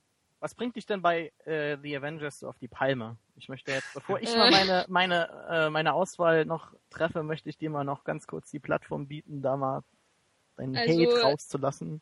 Als ich den in der PV gesehen habe, äh, war ich nur minimal enttäuscht, aber war noch relativ gut unterhalten. Also ich habe schon nicht viel, also ich mag Joss Whedon sehr, ich bin ein großer Buffy-Fan und mag auch Firefly, zumindest ansatzweise und so. Also ich bin da kein, ich bin kein Joss Whedon Hater oder oder Skeptiker oder so. Mhm. Ähm, insofern habe ich mich sehr, habe ich mich durchaus auf Avengers gefreut, aber ich habe nicht erwartet, dass eine große, ja, dass jetzt wunderschöne Bilder folgen, sage ich es mal so, weil weil ähm, das ist mir schon bei Serenity aufgefallen, dass und auch in einzelnen Buffy-Folgen. So ist Joss Whedon ist hier, dem merkt man den, den, den, das Fernsehen natürlich immer an. Das merkt man auch in Action-Szenen, zum Beispiel bei Buffy oder bei Serenity. Und in Avengers hat mich das beim ersten Mal schauen nicht gestört, dass der Film total hässlich aussieht und furchtbar ausgeleuchtet ist und ähm, weil, weil beim ersten Mal schauen achtet man ja eher so auf die Dialoge und äh, die lustigen, äh, selbstverliebten äh, Monologe von Robert Downey Jr., die mir mittlerweile auch richtig auf die Nerven fallen, obwohl er einer meiner Lieblingsschauspieler ist. Und beim zweiten Mal schauen vor ein paar Wochen, ja, ist schon ein bisschen länger her, ähm, da hat es mich richtig angewidert, wie einfallslos der Film inszeniert ist und wie langweilig die Bilder aussehen. Und wie, ja, es ist so, das ist so, man schaut's und auf einmal ist nichts mehr da. Es ist einfach nur, das ganze Ding fällt in sich zusammen. Und das war ein bisschen schade. Ja. ja. Viel weiter, viel mehr will ich gar nicht dazu sagen. Aber ich war doch schockiert irgendwie, dass er beim zweiten Mal so viel abgebaut Ja, ja nee, klar. Nee. Du darfst ruhig auch mehr sagen, wenn du willst, aber ähm, in äh, einem anderen Podcast. Ja, okay, machen wir mal einen anderen Podcast über die Avengers. Nee, ich finde, ich unterschreibe das vollkommen. Ich fand auch, dass der Film mit, mit jedem Viewing einfach komplett abgebaut hat. Und äh, ja, das unterschreibe ich. Ähm, ich weiß jetzt nicht, ob er, ob mir der Look so ähm, äh, nicht gefallen hat wie dir, aber ähm, ich fand, das war halt sehr comic booky, so ein bisschen poppig und das hat so ein bisschen gepasst, dieser Look, finde ich. Äh, aber ich habe ihn auch nur dreimal bisher gesehen. Aber äh, ja, nur, in Anführungszeichen. Äh, ich muss da mal nochmal, glaube ich, den Film nochmal gucken und dann, dann, äh, dann treffen wir uns da wieder, dann reden wir nochmal drüber. Ja. Also wenn ich zwei Sätze kurz zu Avengers sagen darf. Ja, sicher. Ich fand ihn auch, äh, ja, man konnte ihn schauen, es hat mich jetzt auch nicht umgehauen. Ähm, was ich immer erwähnt haben möchte, ist, dass mal, zumindest meiner Meinung nach die ganze Action-Sequenz gegen Ende ja eigentlich von Transformers 3 geklaut ist. Sag ich, also, ja. Das ist echt fast eins zu eins also, auf Transformers 3 das, übernommen. Nee, das und, möchte ich so nicht ähm, nein, nein, nein, nein, nein, nein, das, also das kannst du so nicht sagen. Sag noch was oder äh, ich möchte jetzt. Schöne Momente, muss ich sagen. Eins, äh, der erste Moment, äh, dass, dass, äh, dass er kurzzeitig in Stuttgart spielt. Auch wenn, ähm, Meinst Cleveland? Ja, Finger, ja, das erkennt auch jeder, glaube ich, der einmal in Stuttgart äh, auch nur zwei Stunden sich aufgehalten hat. Und die andere Sache, äh, was ich so vorher nicht wusste, was ich ziemlich toll fand, ähm, dass Loki der Bösewicht ist, weil äh, ich fand sowieso Thor schon den besten der äh, den besten Einzelfilm der Avengers und Loki, ich weiß nicht, viele sagen vielleicht irgendwie ist eine Witzfigur, aber ich, ich mag ihn, muss ich sagen. Und sowieso Tim, äh, Tom Hiddleston äh, hat ja auch in äh, meinem Liebling The Deep Blue Sea gespielt und ähm, da ist er auch fantastisch. Deswegen, also ich freue mich auch schon auf Tour 2 und ähm, er ist aber schon ein bisschen dumm, ne? Also als er da in, äh, in Stuttgart da die Deutschen in Englisch adressiert, das war dann auch schon ein bisschen. Von einem Gott hätte man mehr erwartet. Ne? Ja, das genau. liegt ja am Drehbuch und, und das liegt jetzt nicht an ihm. Ja, also ich wollte dir da jetzt nicht eben ins Wort fallen, aber da muss ich heftig protestieren. äh, das, also ich meine, das Setting von einer großen Schlacht mit so länglichen Teilen irgendwie, Monstern äh, durch die, durch die äh, äh, äh, äh, Kanäle praktisch der Stadt, ja okay, das ist irgendwo aus äh, Transformers, aber ich möchte jetzt nicht sagen, dass sich der Film daran orientiert hat, weil die Action überhaupt mal übersichtlich ist. Also ich kann mich da an eine Szene erinnern, die auch am Ende des Trailers von Transformers 3 war, wie Optimus Prime da dieses äh, äh, die, dieses Fluggerät hat und dann landet und dann sie irgendwie so ein Schwert hat und dann wie auf Roller Skates durch drei, vier Dece äh, Decepticons da durchhaut und die kaputt macht und Teile fliegen rum und ich finde das so ultra unübersichtlich. Und ich finde Michael Bay kann Action, aber bei den Transformers-Filmen finde ich allein aufgrund der Transformers, äh, aufgrund der, der, des Aussehens der Transformers und der eigentlichen Transformation dieser Autos in die Roboter, die mhm. komplett nicht nachvollziehbar ist, finde ich das so unübersichtlich und schlecht gemacht und da möchte ich nicht die beiden Filme in einem Atemzug äh, äh, genannt hören und sonst, sonst werde ich böse. Ähm. Ja, okay, also in einem Satz, Avengers ist mir eigentlich relativ schnuppe. Also. Ja, ist, weiter im Programm. Es ist, also es ist zu nerdig für den Stefan, okay. Ähm, wahrscheinlich auch, ja. Wahrscheinlich auch. Okay, meine Best Motion Picture Auswahl wäre wahrscheinlich, wenn es nach mir ginge, The Master, weil der Film mich halt bis heute nicht loslässt. Er beschäftigt mich sehr. Er ist auf vielerlei Hinsicht inter interpretierbar. Also der Film ist ja äh, im, im, Vorhinein äh, sehr heftig kritisiert worden von Scientology und halt von äh, Religiösen überhaupt. Aber der Film an sich beschäftigt sich eigentlich sehr, sehr wenig, überraschend wenig mit Scientology und ist, ist zwar lesbar in dieser Hinsicht, aber finde ich, reichhaltiger, wenn man einfach sich die Beziehung zwischen diesen beiden Männern anschaut, die teilweise homoerotische äh, äh, äh, Untertöne hat zwischen halt eben Philip Seymour Hoffman und Joaquin Phoenix und die Beziehung der Männer oder überhaupt der Menschen zum Alkohol. Und ach, ich fand, ich finde den Film einfach sehr, sehr reichhaltig und er beschäftigt mich bis heute auch aufgrund seiner wunderschönen Bilder, die er hat. Im Prinzip jeder Frame ist, äh, ist, ist den könnte man sich ausdrucken und aufhängen als Poster, finde ich. Allein die Szene, wie er da, äh, wo sie aus welchem Grund auch immer sich zwei Motorräder holen und äh, oder es ist ein Motorrad in die Wüste fahren und äh, Philipp Seymour Hoffman sagt, ja, man, man schaut sich jetzt einen Punkt in der Ferne und auf den rast man zu und gibt alles und hört nicht auf und da gibt's eine Szene, wie dann äh, Joaquin Phoenix komplett wahrscheinlich wieder dicht oder was er war oder einfach oder einfach nur stur sich auf das Motorrad setzt und fährt und fährt und fährt und einfach immer am Horizont verschwindet und einfach Philipp Seymour Hoffman äh, im Prinzip weiß, denkt jeder in diesem Moment, ach, was macht der denn da? Und Philipp Seymour Hoffman guckt die anderen so verlegen, verliebt an und so, so guter Rede, jemand, der sich für seinen Partner so ein bisschen schämt oder so. Das ist, das, also das beschäftigt mich bis heute. Ich möchte den Film einfach in jeder Kategorie sehen. Und halt einfach, ich finde es halt auch einfach schade, dass er hier nicht, dass er hier halt nicht nominiert wurde, weil wie kann denn ein Film nicht nominiert werden? Na gut, es ist halt wieder auch so eine Politik und, und, und, und plätzemäßig ist das alles wieder sehr, sehr schwierig, aber wie kann denn ein Film nicht nominiert werden, der im Prinzip drei äh, äh, äh, äh, Schauspielnominierungen hat, aber dann hier halt eben nicht äh, als, als bester Film dargestellt wird, äh, äh nominiert wird. Das, das finde ich halt einfach super schwierig. Ähm, ja, Silver Linings Playbook, der erste Film seit 31 Jahren oder so, der in allen äh, Acting-Kategorien nominiert wurde. Äh, könnte ich, ja, könnte ich verstehen, wenn der gewinnt, hätte ich auch nichts dagegen. Wahrscheinlich, wenn ich Zero Dark Thirty gesehen hätte, würde ich, hätte ich, hätte ich es wahrscheinlich schwieriger, äh, Life of Pi als, als, als meinen Favoriten hier zu sehen ja. da ich, da mir halt Hurt Locker eben sehr gut gefiel und die Bigelow geht halt überhaupt äh, mir sehr gut ab. Aber ja, es ist halt einfach, das, das ist mein Stil, das, das gefällt mir, wie die die Action schießt und äh, halt auch, auch, wie du gesagt hast, diese Szene da, wo das Auto explodiert da, die gibt's ja auch im Trailer, es ist ja kein Spoiler genau. ja, für die ja, aufmerksamen Leute so und halt mit diesen Hekt, mit die, diese Hektik, wie die einfach äh, wie, wie sie die Hektik einfach über, überträgt und auch die Eröffnungsszene in Hurt Locker oder auch in Hurt Locker, wo der Typ dann die Bombe um sich äh, geschnallt hat und sie im Prinzip zurückgehen müssen, so, ah, das ist so gut gemacht, einfach nur diese Einstellung, die sie dir hat. Und ich denke auch, dass Zero Dark Thirty da so ein bisschen so, so ein Sequel im Geiste ist irgendwo. Ohne dass ich ihn jetzt gesehen habe, kann ich das mal vermuten, hoffentlich. Dass mir da auch sehr gut zusagen würde. Django Unchained ist wahrscheinlich wieder so ein Film wie Inglorious Bastards, der halt gut war, da erinnert man sich gerne dran, aber nicht in der Hinsicht, dass man sagt, oh, der beschäftigt mich bis heute, sondern dass man sagt, ah ja, der war cool, es waren schöne zweieinhalb Stunden oder sowas. Life of Pi äh, wird wahrscheinlich nachhaltiger sein als jeder andere Film irgendwie so, allein aufgrund seiner schönen Bilder, seiner schönen Geschichte und seinem Twist am Ende, der mich auch bis heute beschäftigt. Also ich hab's hier, ich, ich hab's wiederum schwer hier was auszuwählen. Ich würde wahrscheinlich sagen, Life of Pi würde ich mir wünschen, hat keine Chance. Silver Linings Playbook mit Lincoln wahrscheinlich, da es halt eben dieses Oscar-typische Format ist.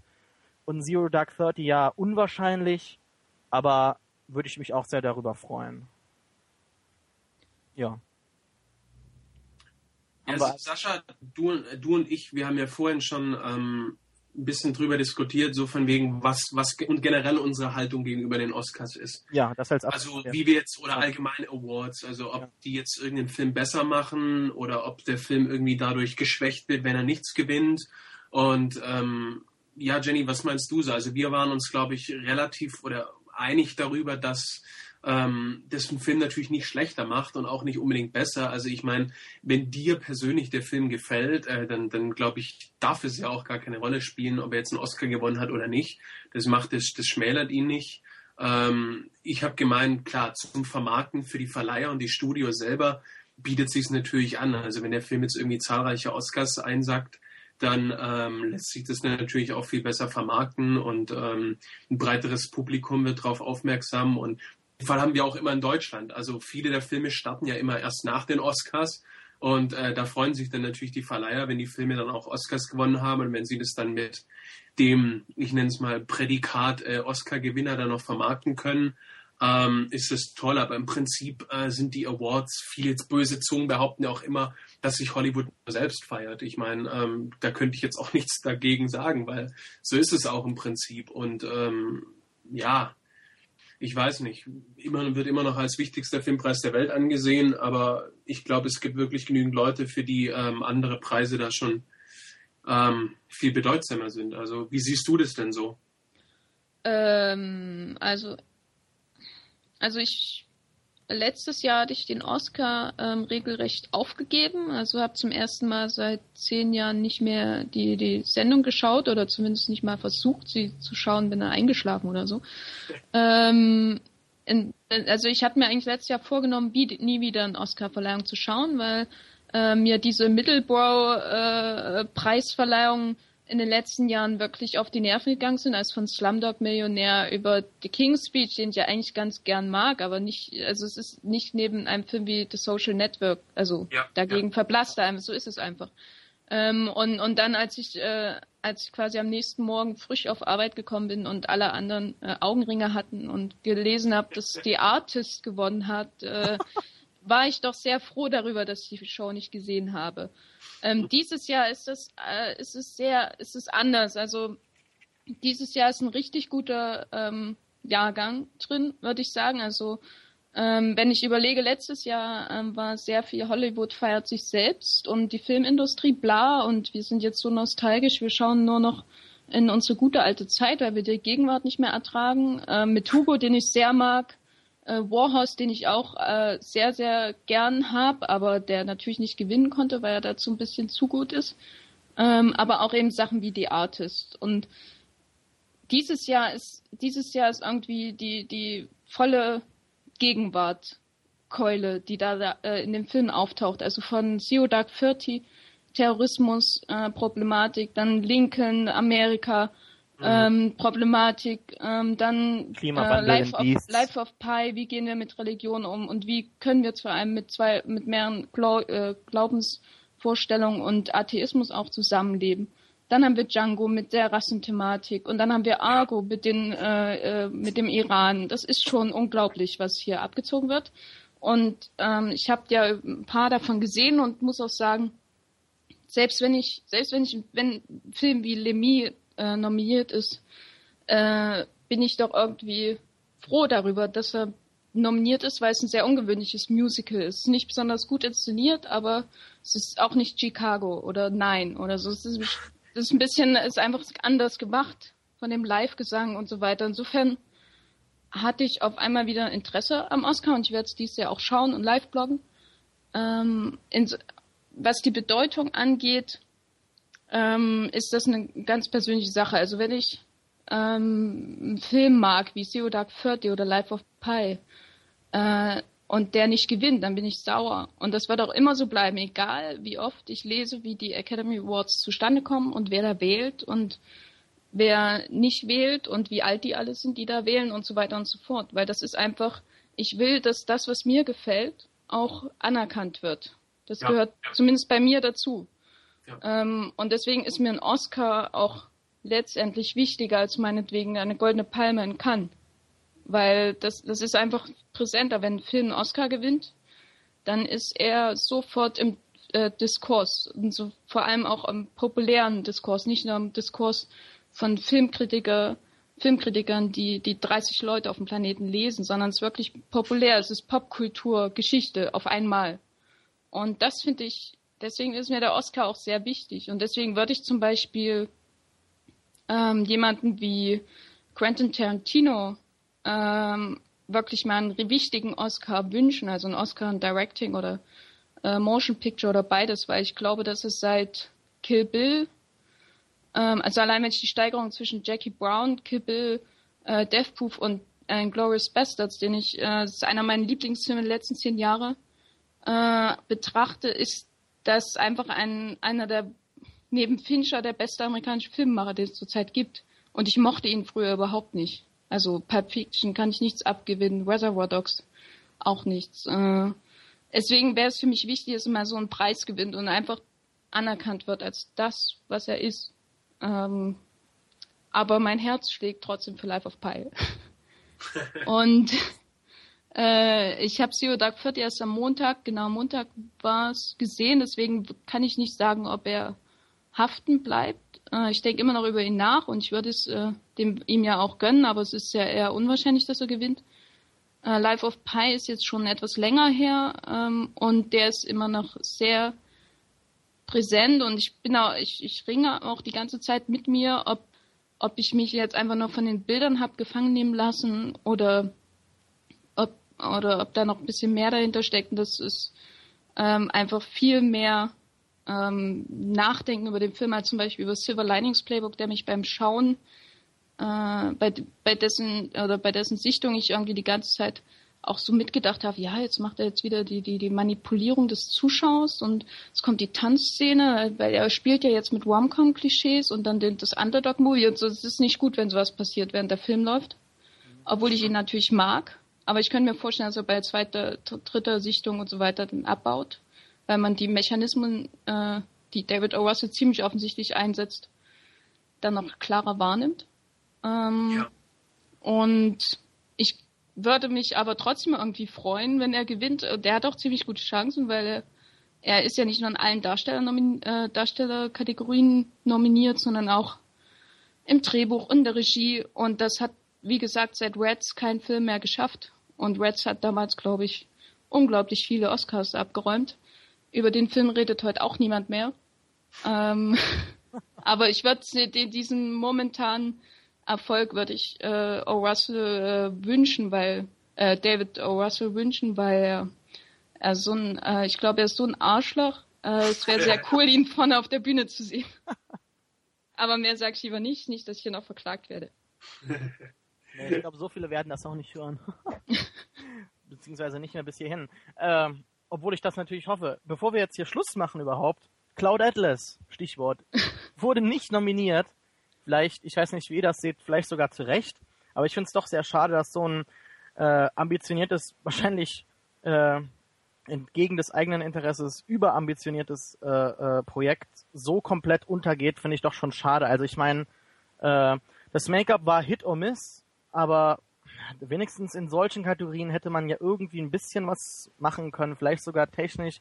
Ich weiß es nicht. Ich fand vor allem auch einfach den Schnitt, wie leichtfüßig da von einer Szene in die andere äh, gegangen wird und besonders wenn man diese Anfangsszene sieht mit mit dem mit dem Voice-over von Tom Hanks in dieser äh, futuristischen Sprache, die man äh, besonders im Original relativ äh, schwierig verstanden hat meiner Ansicht nach und und wie man dann von von von einer Periode in die nächste springt und dann nach den ersten zwei drei Minuten nach dieser Anfangsphase sich überlegt, ach, wie soll das denn alles funktionieren? Wie soll das alles gehen? Das ist ja nur noch verwirrend. Und dann geht man dann so langsam rein und dann wird da immer wieder, es gab so ein, so ein Symbol, das mich immer wieder, äh, äh, das mir immer wieder gezeigt hat, dass da doch äh, Leute mit Verstand am Handwerk waren.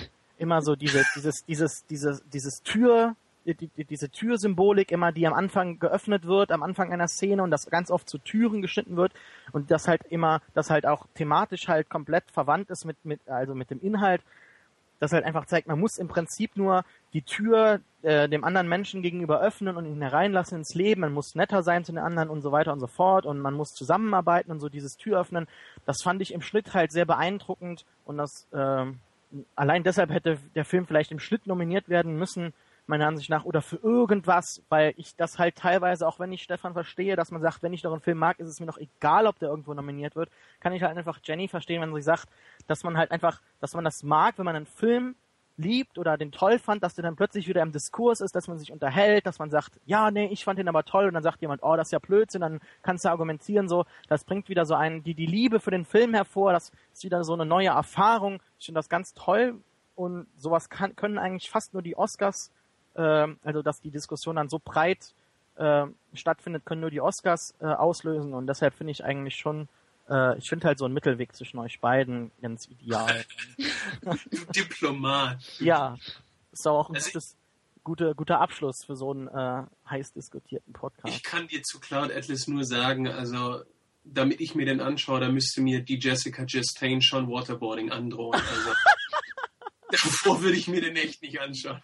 Ach komm, ey. Den muss man schon gesehen Ich haben. fand halt, ich, ja, ich finde halt, man muss ihn einfach gesehen haben, äh, aufgrund der Größe des Projekts, aufgrund der 100 Millionen für einen Independent-Film, der aus Deutschland kommt, für die Schauspielkunst, ähm, für die teilweise, für das ganz toll, äh, te- teilweise, äh, mein Gott, ey, ich bin drei Stunden sind wir hier, ähm, für das teilweise ganz große Production Design, das da ist. Allein diese Zukunftsvisionen finde ich ganz interessant, die hier natürlich immer an großen Vorbildern, äh, an große Vorbilder angelegt sind und halt auch nie ganz so aufgrund ihrer äh, Restriktionen äh, bezüglich der Länge an diese Vorbilder anknüpfen können, aber im Gesamtwerk trotzdem ganz toll sind. Die Botschaft ist natürlich leicht kritisierbar aufgrund ihrer naiven äh, Herangehensweise und der simplen äh, Tatsache, dass es halt eben so ist, aber im wahren Leben halt niemals so sein wird. Ähm, es ist halt für einen Zyniker, für dich sehr schwierig, aber du solltest es einfach mal gesehen haben. Alleine, alleine daher, weil ich denke, dass die äh, Wachowskis immer so zwei, drei, vier, fünf Jahre dem eigentlichen Trend voraus sind. Wenn man sich auch jetzt zum Beispiel mal Speed Racer anguckt, ein ganz großartiger Film meiner Mhm. Ansicht nach, der komplett äh, äh, be unbeachtet ist, äh, sogar von der Popkultur und Fanboys. Äh, ich meine, es gibt kaum jemanden, der den, äh, der den Film gesehen hat, geschweige denn Leute, die den lieben oder verteidigen oder in Diskursen mal aufbringen. Das ist, es ist so traurig. Das ist so ein toller Film. Und auch, was sie sonst gemacht haben. Ich meine, die Matrix-Sequels sind halt tonal ganz unterschiedlich, äh, teilweise meiner Ansicht nach im Bezug auf, das, auf den ersten Film, aber ich, da gibt's einen ganz, ganz tollen äh, äh, Artikel auf Ain't It Cool News, der halt im Prinzip, ich glaube, der heißt In Defense of the Matrix Sequels oder sowas, der halt erklärt, dass die Filme aufgrund der realen äh, äh, äh, äh, der realen Ereignisse von 9-11 und dem Irakkrieg und dem, äh, na gut, das war dann ein bisschen später, aber der Invasion in äh, Afghanistan halt komplett äh, äh, den eigentlichen Plan verworfen hat und dass da halt eben die Wachowskis sich sehr ähm, einnehmen äh, haben lassen von dieser Antikriegsmetapher und die halt eben ganz äh, äh, präsent ist in diesen Sequels. Und ich finde halt, wenn man das mal so mal liest nochmal und sich die Filme nochmal anguckt, dann kann man auch über einige deutliche Schwächen hinweggucken, meiner Ansicht Auch nach. die zehnminütige Ethno-Techno-Szene. naja, die, äh, die wird man wahrscheinlich nie verteidigen können. Aber ähm, ja, das ist ein Thema für einen anderen Podcast. Okay, Stefan, ich habe die Einleitung gemacht, dann moderier du doch mal ab. Ja, Jenny, wo finden wir dich denn quasi, wenn wir, wenn die Leute noch wissen wollen, wo sie von dir lesen können oder über dich lesen können? Also am meisten können Sie bei Moviepilot lesen, wo ich als Redakteurin arbeite, ähm, dann bei thegeffer.de, bei dem Magazin AGM, das an Bahnhöfen ausliegt, und bei der Multimania, die ebenfalls an Bahnhöfen ausliegt und Geld kostet. Oh, ja, natürlich, Qualität äh, hat ihren Preis. Für die schreibst du auch. Ja. Ja, gut. Aber was gemeinsam. habe ich nicht gewusst. Und dein anderes Filmblog, Film Beef oder so? Äh, das ist im? Moment, äh, das existiert noch, aber seitdem ich äh, Arbeit habe, ruht es. Okay. Aber ja, so, man, man kann nicht für alles Zeit haben. Man muss Prioritäten setzen, ne? Ja. Ja. Ja. Wir zwei haben ja schon am Anfang gesagt, Sascha, wo man uns findet. Ja. Und ähm, ich denke, oder ich hoffe, dass ähm, wir bald wieder zu dem Podcast äh, zusammenfinden werden. Auch bestimmt. Hoffentlich noch vor der Oscar-Verleihung. Weil Wahrscheinlich, die, Oscar- ja. die Oscar-Verleihung selbst würde sich ja dann auch anbieten, beziehungsweise dann danach, dass wir nochmal drüber reden, äh, ob es jetzt dann doch Überraschungen gab oder Enttäuschungen oder, naja, die wird es sicherlich alle geben. Und ähm, ja, ansonsten danken wir dir, Jenny, dass du, dass du da warst und Ja. Gern geschehen, hat Spaß gemacht. deine Meinung äh, so offen verteidigt auch hast und neue Einblicke. Also ich habe jetzt durchaus Lust auf äh, Life of Pi und Looper. Durchaus. Äh, Cloud Atlas muss ich mir zwar nochmal überlegen, aber ähm, ja, vielleicht dann irgendwann mal. Und ansonsten würde ich dann sagen, dass wir uns, ähm, liebe Zuhörer, demnächst dann hoffentlich wieder hören. Oder Sascha? Ja, ich gehe. Also ich, ho ich hoffe, dass wir dass wir ähm, jetzt nicht wieder ein halbes Jahr oder ein Jahr warten, bis wir, bis wir was zustande bekommen. Nein, mit Sicherheit. Ja, ansonsten dann.